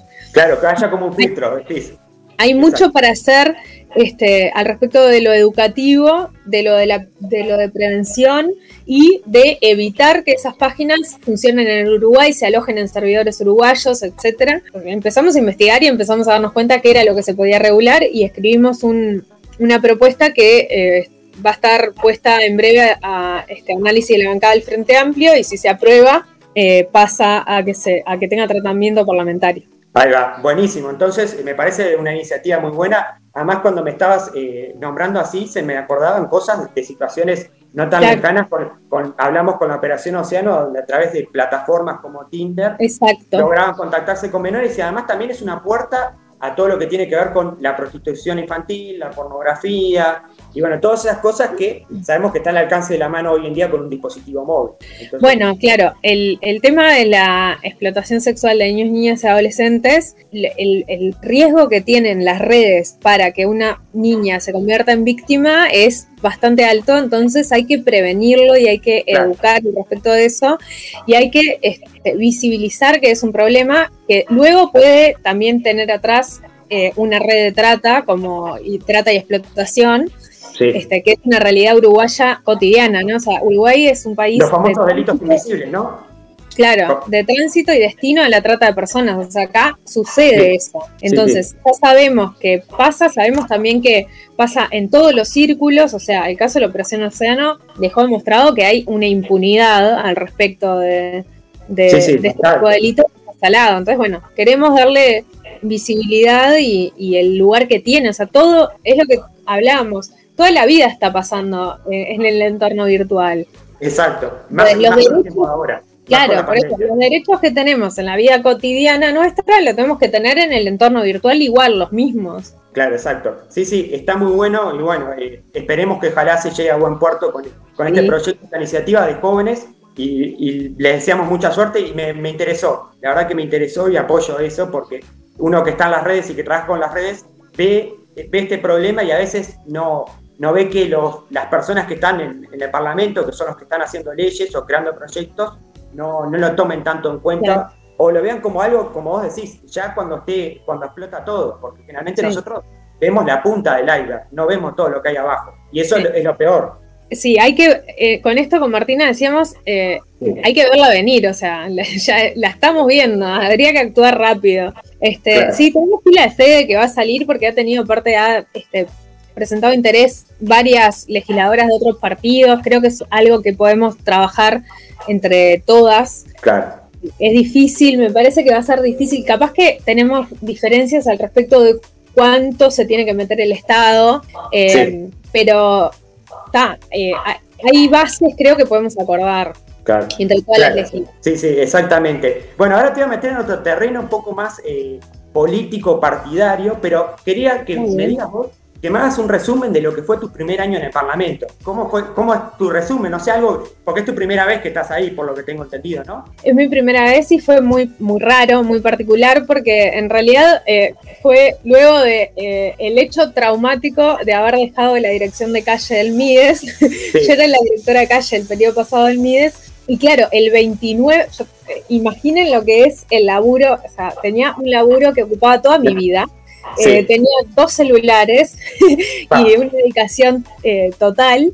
Y apagué los celulares el 29 de febrero para entregarlos al, al nuevo director. Aparte, como no, vieron que el MIES no tuvo transición, entonces en realidad No. tampoco es que hice ese proceso Claro. más a nivel Yo apagué el teléfono el 29 porque tuvo 29 ese Sí. eh, febrero y el primero de marzo estaba acá en el parlamento tipo bueno no me llama más nadie por calle tengo que. Claro. así que eso fue el arranque el Cambiar el chip, ¿no? Como cambiar el chip y de que ahora estás en otro lugar totalmente diferente. totalmente diferente o sea la gestión tiene una adrenalina que la arena parlamentaria carece Eh, y Sí. acomodarme, bueno, por suerte yo tengo un equipo del bien, ¿no? O sea, mi titular es eh, mi compañero de trabajo, o sea, laburamos a la par, que eso Gerardo Núñez, ¿no? pasa- sí, el Tano Núñez, algunas veces pasa y otras no, y yo con el Tano, o sea, el Tano eh, ha salido de sala para que yo pueda ingresar un pedido de informe ese día y Claro. después volver a entrar porque él está sesionando, o sea, un laburo muy, muy colectivo, eso estuvo de más. Y el primer año lo que fue fue eh, empezar, ver que empezó a aumentar mi exposición eh, medio que radicalmente, o sea, yo pasé, o sea, hablando de redes, por ejemplo, al principio de- del periodo tenía, no sé, era una tuitera común de 2.000 seguidores y ahora, Y ahora claro, estás en 13K, ¿no? Estás como 13.000 seguidores, ¿no? Sí, creo 12.000 y algo. Claro, una cosa que nunca Claro. en la vida. Este, y el trabajo parlamentario del, del primer año fue muy intensamente con la ley de urgente consideración, que Sí. dimos todas las batallas, y luego vino el presupuesto nacional. Así que mi primer año tuvo que ver con eso y con el seguimiento de las políticas sociales del MIDES, este, que, que yo empecé a trabajar fuerte en, en el seguimiento. Así que tuve este, un montón O sea de tuviste full time. Tuviste full time entonces. Con- sí, sí, sí, laburé, este, desde que llegué acá, laburo, eh, laburo de, laburé corrido. Todo el tiempo Claro. tuve mi primera cuarentena eh, la semana pasada cuando cayó Sí. todo el parlamento y Eh, El caos ese de los que vi que todo el mundo estaba con el test y me dio y no me... Sí, sí, debe ser horrible eso. Digo, todos pasamos por ese momento, así que Sí, incluso- yo pasé, por eso yo pasé re tarde, así que el primer año fue de muchísima actividad y de acomodarme también a este rol, este, acostumbrarme a hablar con la prensa, acostumbrarme a que Claro. me inviten a lugares a, a conversar, que creo que ahora ya no tengo tanta vergüenza como al principio. No, yo te escucho en los espacios de Twitter y por lo menos ahí no tenés vergüenza, no sé. No, No, sé más lugar. Los espacios de Twitter es un ámbito muy, par- muy particular. Claro, claro, exactamente. Y hablando de, un poco de eso de, política, porque me llegaron, eh, estuve recolectando preguntas y querían, una de las preguntas que me llegó que dice, preguntale qué vínculo tenés eh, con la, bancada ahí de, de la 1001, cómo se llevan entre todos, porque hay figuras, bueno, hay una diputada que fue intendenta, estamos hablando de Ana Rivera, y que también estuvo en un ministerio. Después está el Boca, que es una persona también muy mediáticamente, políticamente muy conocida, y me preguntaron si era tan así, que no se le podía discutir nada porque él siempre anda, anda fuerte con la discusión. ¿Están así o no? el Boca sí están así. El Boca es difícil discutir con él porque tenés que agarrarlo eh, en un físicamente y lograr que pare un segundo y gritarle en la cara. ¡Ah, Oscar, te quiero decir esto! Este, y ahí te dice, sí, sí, sí, sí, y ya te está yendo. Este, no, es un, o sea, es la representación del demonio de Tasmania en cualquier lugar que habita. Este, yo lo quiero un montón, lo conozco hace un montón de años, pues yo estoy, estoy afiliada a la, a la UJC del Partido Comunista desde los 18 años, entonces lo conozco desde, antes eh, y no mejora, sigue igual. Claro, no, me, decían, vos preguntale eso a ver si, es, está así, fuera de las cámaras. Es así, es así. Este, es verlo en el Senado y se da vuelta en su propia silla porque tiene un nivel de actividad y después, este, con el resto, la verdad es que está de más. a mí me encanta. Que es una, persona que ha sido intendente y que, bueno, también estuvo en Bueno, Ana, es que para mí Ana ya es eh, como parte de mi familia, porque fue mi jefa todo el periodo pasado. este, así que nada, hace muchos años que trabajo con ella y, y, nada, tenemos tremenda relación re linda. Aprendo un montón, Ana tiene una trayectoria de vida aparte de ser intendenta, una trayectoria anterior de, toda su vida de, lucha, que está resarpada, re interesante, de su pasaje por, por, el exilio, por Cuba, etcétera, que está de más. Yo disfruto pila este, militando y, aprendiendo de ella. Este, y bueno, con el Tano nos conocemos desde Guachos. Así que, y aparte, en, en, esta, en este despacho que es el 105, que trabajo yo, el Tano y nuestra compañera, que es secretaria, este, que se llama Mari, que es una chilena de 26 años, entonces es un despacho muy particular para el Parlamento. estamos, somos todos jóvenes, sí. Pero mirá, todos jóvenes, qué, bueno. Y hablando de, despacho, yo una vez tuve la oportunidad de ir ahí a los despachos y sé que cada diputado tiene como cuadros, cosas, se lleva, hay gente que se lleva Artigas, otros al Che, otros a Sarabia. ¿Vos tenés algo? ¿Te llevaste algo para ir? Bueno, yo eh, en realidad sí me traje algunas cositas eh, que me representan. Este, tengo algunos carteles feministas por acá. Este, tengo también por allá en el otro lado la bandera de la diversidad. Pero es un despacho que ya está todo tomado. Este, Y, tenemos banderas del Zunca, del partido, de la juventud de Cuba, del Frente Amplio. De todo este, poco. sí, sí. Me siento bastante bien decorado, entonces. Está muy decorado. Por ejemplo, la mesa en la que estoy ahora, eh, todo abajo del vidrio están las listas históricas de la 1001 de siempre. Así que eh, escribimos post-its enormes. me encanta, porque yo soy de los post-its. Me encanta. con mi compañera escribimos mucho este, pues, sí, está muy. Es un lugar ameno. No sé si parece un despacho de diputado o de diputada, pero parece un local nuestro. Es como que lo hicimos medio. Claro, sí, sí, como que bueno, también, viste que el, área donde uno va a trabajar tiene que estar como a gusto, porque uno se tiene que sentir cómodo. Y eso está bueno, porque donde uno se siente cómodo, como que es más fácil trabajar también. Sí. Y hablando. sí. No, que, que decías lo de los post-its. Con, mi compañía de trabajo anterior, cuando estábamos en la dirección de calle, escribíamos las cosas más eh, elocuentes o raras que, nos, que imagínate trabajando en calle, escuchás cosas que son muy graciosas. Entonces, hicimos post-it que pegábamos en la pared y es tipo nuestro recuerdo de vida. Claro, tipo frases así que pegaban.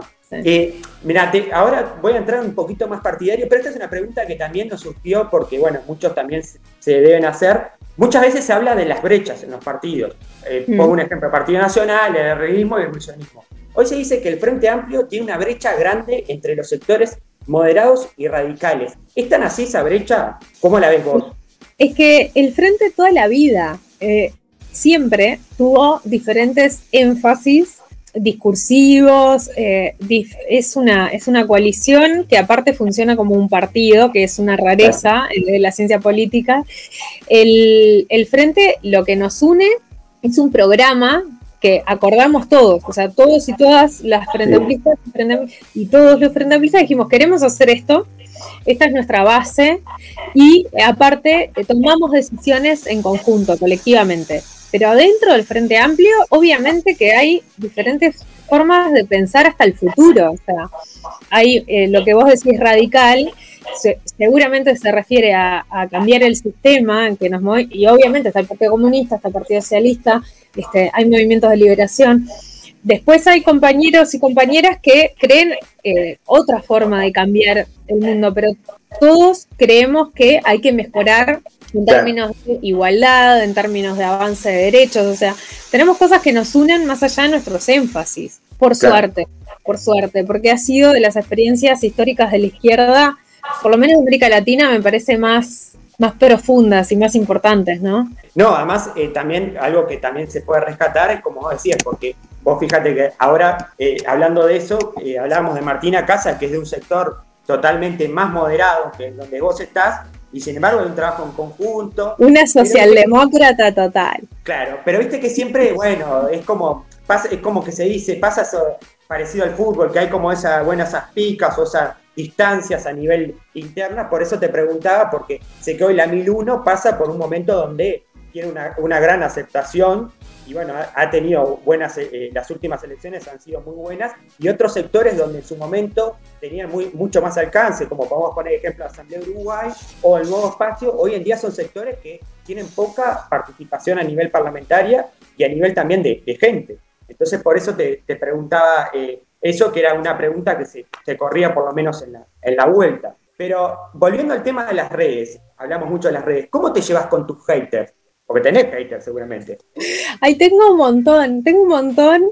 Eh, me dan una vida, o sea, yo, es lo que te decía, soy tuitera, entonces nunca me voy a tomar algo personal, o sea, nunca va a poder traspasar la barrera, este, salvo cuando me agreden o me amenazan directamente, que en ese caso sí hago un corte porque digo, esto supera cualquier cosa. Pero en realidad el troleo eh, a mí me, da mucha gracia, o sea, me, divierte un montón porque creo que en parte eso es Twitter. Y después que pienso, por ejemplo, pienso, ¿tendrán las notificaciones de mi, de mi tweet prendido? O sea, ¿cómo, ¿cómo hacen para, o sea, mando un tweet, onda, feliz día del Día de la Madre, eh, a las 6 de la mañana y me responden, no, porque... Claro, sí, sí. Señor, tómese un mate, no sé. Este, entonces está, no, no, me llevo bien, me llevo bien. A veces intento razonar, a veces intento compartir alguna cosa y a veces no y lo ignoro. ¿Sos de contestar? A veces sí, a veces contesto. Depende, digamos, todo cuán al pedo esté, ¿no? Porque, o sea, si estoy de vacaciones, está, me pongo a jugar, porque en realidad contestarle a un troll es jugar. Este, si no, si estoy laburando, medio que no, veo si, o sea, si se genera alguna desinformación o si aporta algo lo que voy a decir y si no, no. O si hay alguien en realidad que está queriendo que, yo le dé trascendencia o le dé vida, como algún otro este, político o política que me escribe como para que le responda y que eso trascienda, ¿no? Y ahí tipo no, no lo hago. claro, claro, pero es como que los haters son como muchos influencers los definen que es como parte de la comunidad. Como que uno nunca puede ir contra los haters porque siempre van a estar y uno tiene que aceptarlos. No hay que hacerlo, claro, hay que reaceptarlo. A mí, por ejemplo, me ponen todo el tiempo una boleta que, yo hice una compra de un cierre este, de, de, sándwiches, que me ponen masitas y me indigna porque son sándwiches. Eh, digamos todo, eh, del cierre quinquenal que hicimos con todos los equipos de calle, Sí. Eh, que compramos eh, sándwiches de la Esmeralda para eh, cerrar el quinqueño con los compañeros y las compañeras este, de los equipos que laburan en calle, ¿no? Sí. Y claro, me, lo, me ponen esa foto que es tipo, pero si yo quisiera que esto no trascendiera, no se lo dejaba para firmar al director que vino. O sea, no entiendo cómo piensan que esto me afecta. Es la firma mía y la de Cuña, es tipo, pero Sí, sí. A mí siempre me pareció bien esto, o sea, y este, y, me lo, y lo he visto, tipo, puesto en, por ejemplo, un, otro compañero random que habla del MIES y le ponen la boleta. Eso me da una Es vida. como que quedó como un meme, parece.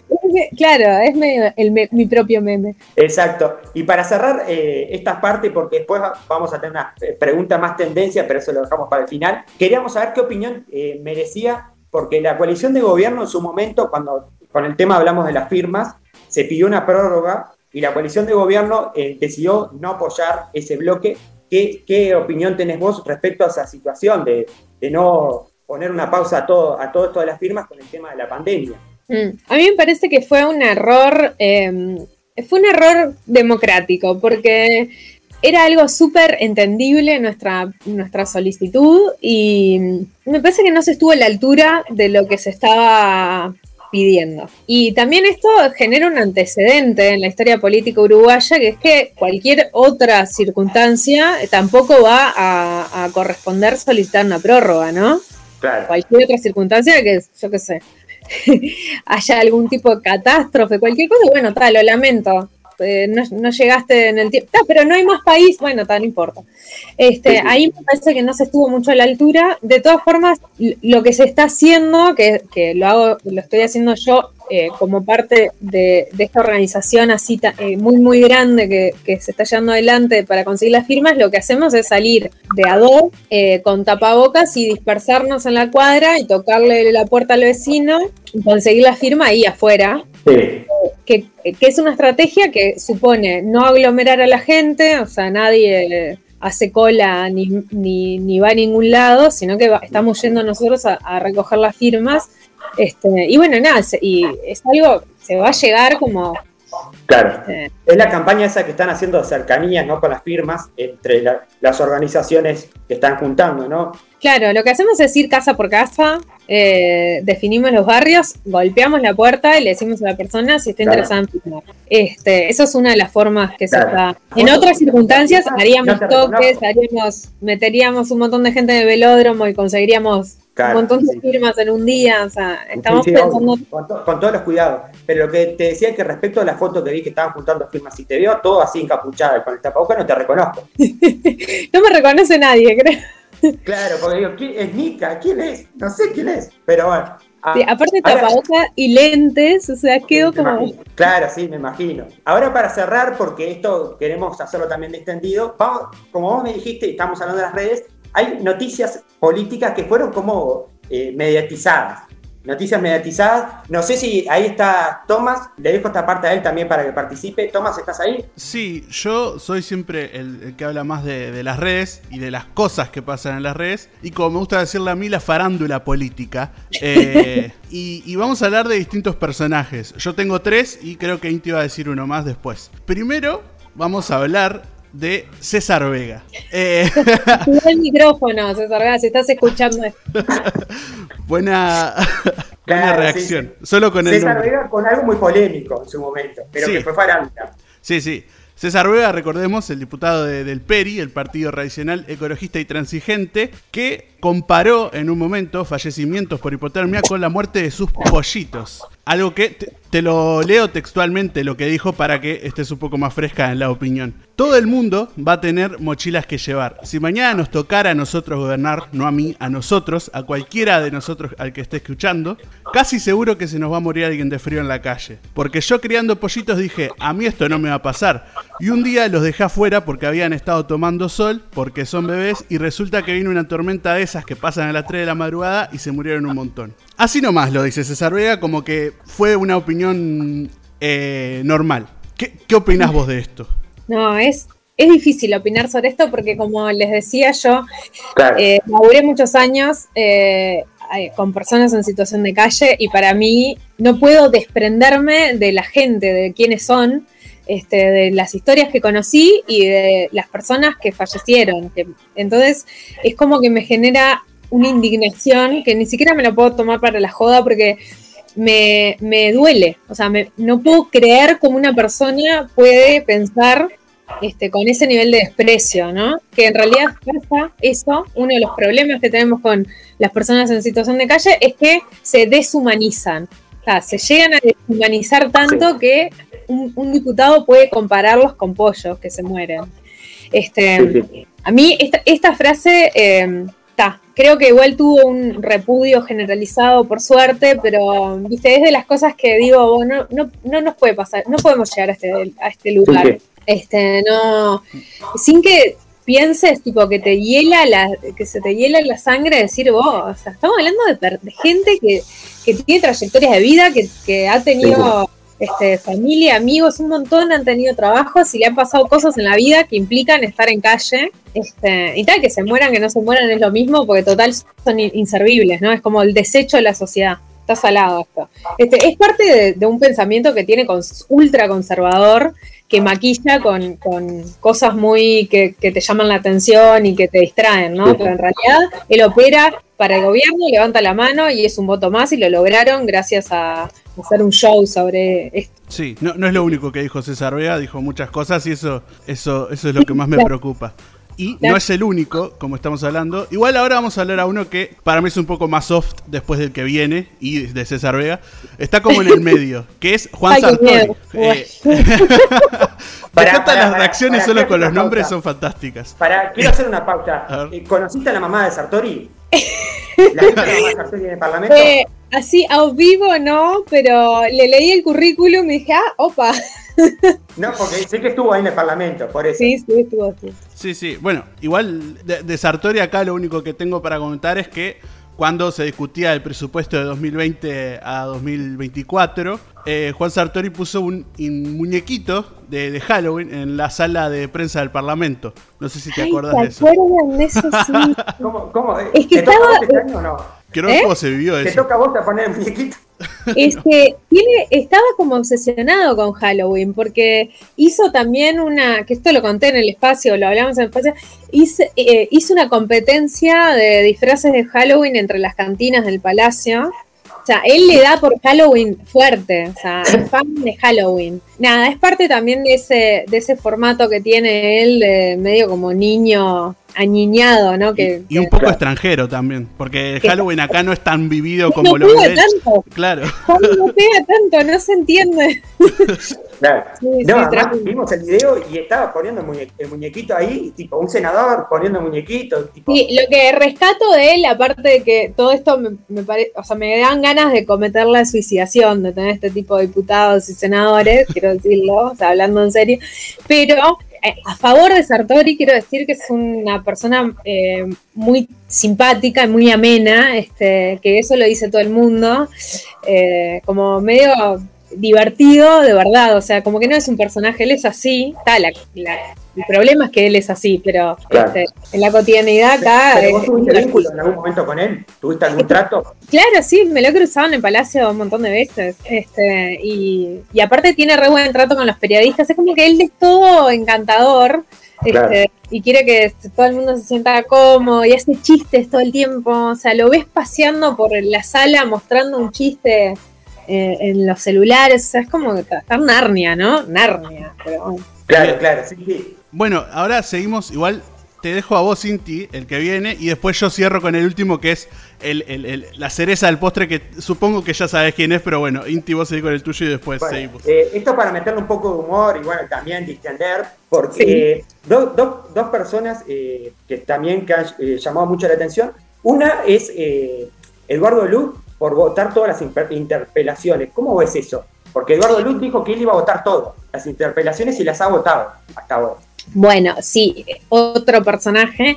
Eh, Eduardo Luz, no, lo que no me sorprende tanto que vote las interpelaciones como me sorprendió la vez que habló unas 6.000 horas en la interpelación de UPM. Este, Así como Juan Sartori está obsesionado con Halloween, Luz este, tiene eso como su causa y tiene siempre como salidas muy, con referencias muy particulares. Este, él creo que, como, que intenta dar una clase, como intenta dar cátedra todas las veces que habla y mantener un nivel de coherencia que este, yo no le entiendo mucho ya la base de la coherencia participando en Cabildo Abierto, pero bueno, ponele. Pero es como una excepción a la regla a veces, porque lo vemos a veces que Cabildo Abierto va por un lado y él va por otro lado, muchas veces. También juegan a eso, ¿no? Porque Cabildo Abierto juega a eh, ser oposición y gobierno todo el tiempo y a luz, de tener a luz adentro y afuera. Me parece que eso es medio que Eh, pero bueno, sí, votó la interpelación porque a él le habían votado su interpelación, entonces me digo que hay que ver si esto se sostiene en el tiempo. Porque él, supuestamente me acuerdo que. Porque no cambia nada, ¿no? Digamos todo, no cambia nada su voto. O sea, gracias por votarla, pero. Porque él me acuerdo que en polémica en el bar él dijo a Patricia Madrid de que él iba a votar, que él, eh, él se había propuesto de votar todas las interpelaciones, por eso votó, porque llamó la atención que un diputado cabildo abierto votara esta interpelación. Es raro que no se vote una interpelación. O sea, lo que es muy particular fue lo que pasó con el Partido Nacional, que salió a decir que eran los reyes de la transparencia y que eran fan de venir al Palacio a dar explicaciones. Y la primera que le propusimos no la votaron. Claro. Y hablando de eso, tenemos otro personaje, yo no sé si sos futbolera o no, pero... Soy hincha de Liverpool. Hincha de Liverpool. Bueno, felicitaciones por el campeonato anterior. Y hablando de eso, tenemos que hablar de una persona que cayó en el Parlamento eh, en interpelación y hablamos del ex entrenador de Peñarol, Mario Zagallegui, más conocido como Mariolo para, los allegados al fútbol, que entró a la Cámara de Diputados siendo el sexto suplente porque eh, la diputada Artigas, ah, bueno, en su defensa dijo que no, los suplentes no podían estar, los demás suplentes por X motivo, y terminó entrando Mario Zagallegui. ¿Tuviste algún, algún cruce con Mario Zagallegui? ¿Qué, qué, hizo Mario Zagallegui? Muchos decían, va, a llevar a Rubén Paz. No sé, la, verdad que... Lo vi de lejos, lo vi de lejos. Este, se quedó las 16 horas de la interpelación ahí? adentro, disciplinado en un, en un, par de momentos este, con los ojos más cerrados que abiertos, pero bueno, eso puede pasar. Muy Era tipo, la, era lo importante que pasó en el palacio ese día, que estaba todo el mundo. Todas las bancadas. Claro, todas las bancadas copadas esperando por sacarse una foto. Este, porque, bueno, el fútbol vieron que une cualquier cosa en este país, así que este, fue muy, muy, muy particular. Eh, me da un poco de pena que se armen así las listas, me da un poco de pena que tengas que apelar al sexto suplente porque no tenés a nadie en el medio, pero bueno. Sí, sí, este, eh, cosas del eh, fútbol. Vale decir que es Valentina de los Santos, diputada por Artigas, y bueno, él era el sexto y terminó entrando ahí, fue como algo mediático, creo que fue un broche de, la interpelación que las cámaras estaban para ese lado, porque yo veía las fotos. Sí, sí, sí, un poco... en las declaraciones él dijo que él no sabía mucho, que él desconocía un poco el tema. Sí, este, me parece que un poco la estrategia fue esa, este, eh, tener dos noticias al mismo día y que no se llevaran todas las cámaras de interpelación. Pero bueno, claro, fue también recibido por, por, por toda la bancada de, mancha del Frente Amplio que... Claro, además, eh, digo, uno se imagina con los tweets que le escribe y todo, Babala, la gallineta, claro, uno dice, ¿qué, va a decir en el Parlamento? Estábamos expectando. Tiene esas cosas eh, reconocidas, asumidas, entonces por eso. Pero ahora dejamos algo que creo que ya nos habían hablado en el espacio de Twitter, y es una persona que es un influencer político, ¿no? ¿Verdad, Tomás? Sí, bueno, un influencer político. Vamos a decir el nombre y a ver qué sale, y después explicamos qué, el doctor Gustavo Salle Lorier. Bien. Alto tuitero, alto tuitero. La verdad que sí. Si hablamos de tweets solos, bastante buen contenido. Eh, pero. Claro. Pero Salle, que en esta pandemia ha estado muy, muy, muy, muy vigente. ¿no? Eh, hablando de la pandemia, de Bill Gates. Millones de cosas eh, que, que ya escapan a mi comprensión en algunos casos. Sí, por supuesto. Últimamente y subió un video que es eh, mi, favorito, eh, es que para mí es, una figura que, no sé, ya, ya, ya no, no, sé cómo tomarla.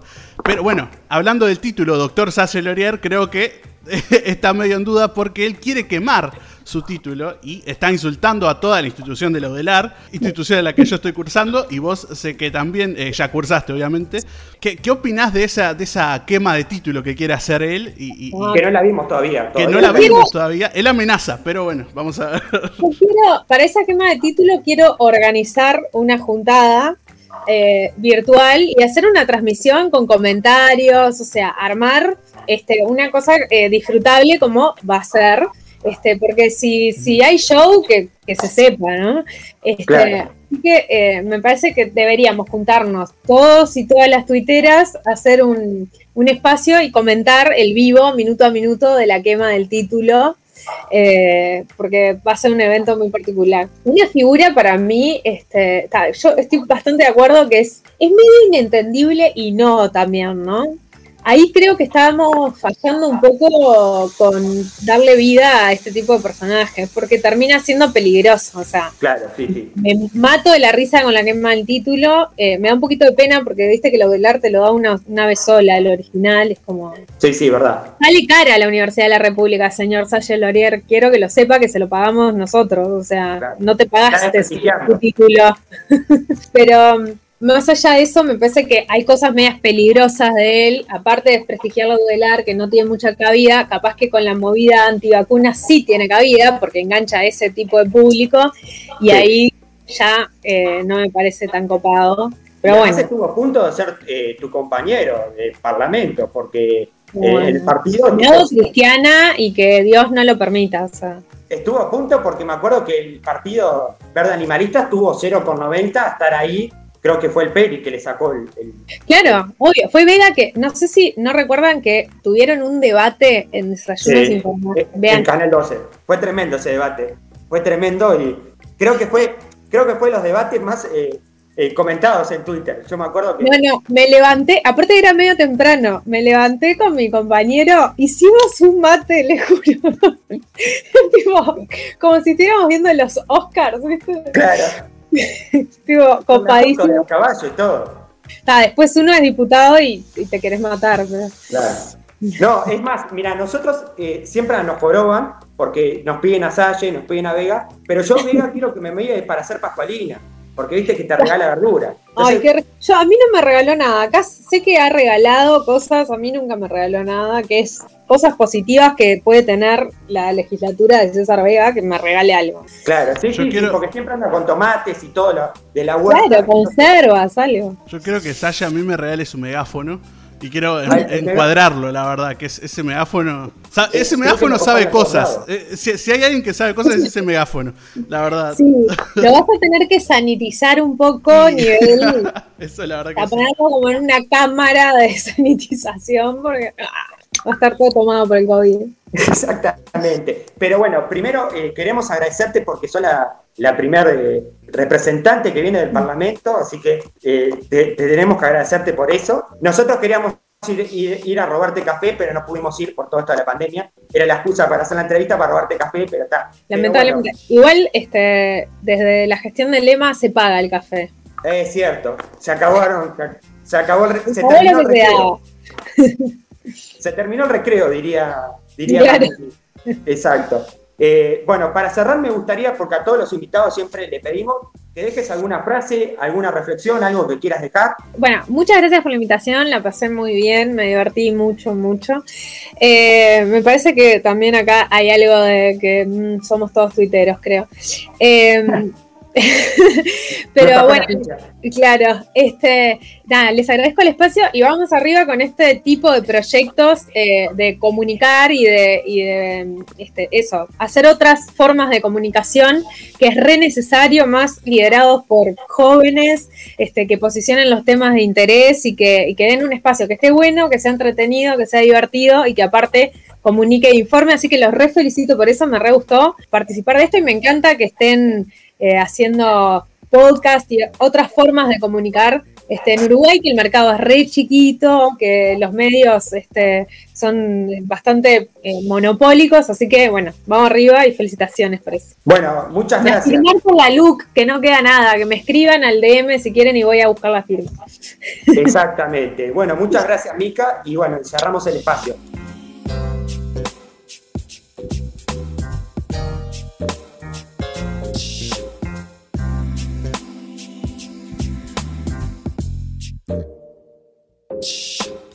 Bueno, todo lo bueno se termina y termina este capítulo número 6 que la verdad que tuvimos de todo un poco y pasamos de todo. Y agradecemos a, todas las personas que estuvieron, a todos y todas que estuvieron participando con nosotros, porque la verdad tuvimos a Jaime de Perú, que nos envió un informe, estuvimos hablando de las elecciones de Perú, también tuvimos a Mica Melgar hace, hace un ratito, estuvimos hablando con Mica Melgar, primera diputada que tenemos acá en punto y coma, llegamos al Parlamento, y estuvimos hablando un poco de todo con una diputada joven, diputada suplente por la lista 1001, y también estuvimos con nuestra tertulia deportiva, porque claro que punto y coma se suma a la Copa América, y hablamos de lamentablemente lo que fue el partido de Uruguay, donde Uruguay pierde 1 a 0 en el debut con Argentina. Pero ahora sí, eh, no sé qué te pareció a vos, al distripador de consolas, el tirapoderes de este programa, que siempre hace magia y maravilla para que sigamos al aire, ¿verdad? Sí, la verdad que sí, hacemos malabares y maravillas, todo, todo, todo junto hacemos. Pero. Exactamente. Pero sí, la verdad que muy bueno este programa, con novedades. La, primera diputada que tenemos también, Mica Melgar, estuvo muy buena esa, ese espacio de punto y coma. La tertulia deportiva, como le decís vos, muy buena porque yo ayer vi un poquito del partido y no veo mucho fútbol, solo veo la selección, porque no sé, pues algo, algo que me gusta. La verdad que me quedó con sabor a poco y escucharlos me, me, me, gustó, me interesó. Así que, bien. Exacto. Antes de cerrar, eh, también no queríamos pasar por alto. Eh, esta semana es una semana muy importante porque hay, deja, hace un paso al costado del GACH, el, el grupo de científicos honorarios, que bueno, que estuvieron prácticamente más, casi un año y medio eh, ayudándonos con esto de la pandemia, más de 87 informes que hicieron en 14 meses aproximadamente, 14 eh, o 15 meses aproximadamente, y quiero, bueno, desde acá nosotros también nos sumamos a ese agradecimiento enorme a gente que trabajó voluntariamente por eh, los uruguayos y uruguayas, y bueno, también un agradecimiento a ellos, y seguramente vamos adelante vamos a estar metiéndonos un poco de fondo con eso, Así que bueno, y la verdad que sí, nos quedamos con ahí con Uruguay, ahora hay que seguir el camino celeste a ver qué pasa con los demás partidos y mientras tanto escuchar punto y coma, como siempre, eh, buscarnos y escucharnos porque siempre estamos con todos los capítulos, no solo este capítulo, sino con los capítulos anteriores. Así que bueno, cerramos por acá cuando hagamos más, punto y coma. Punto y coma. Punto y coma.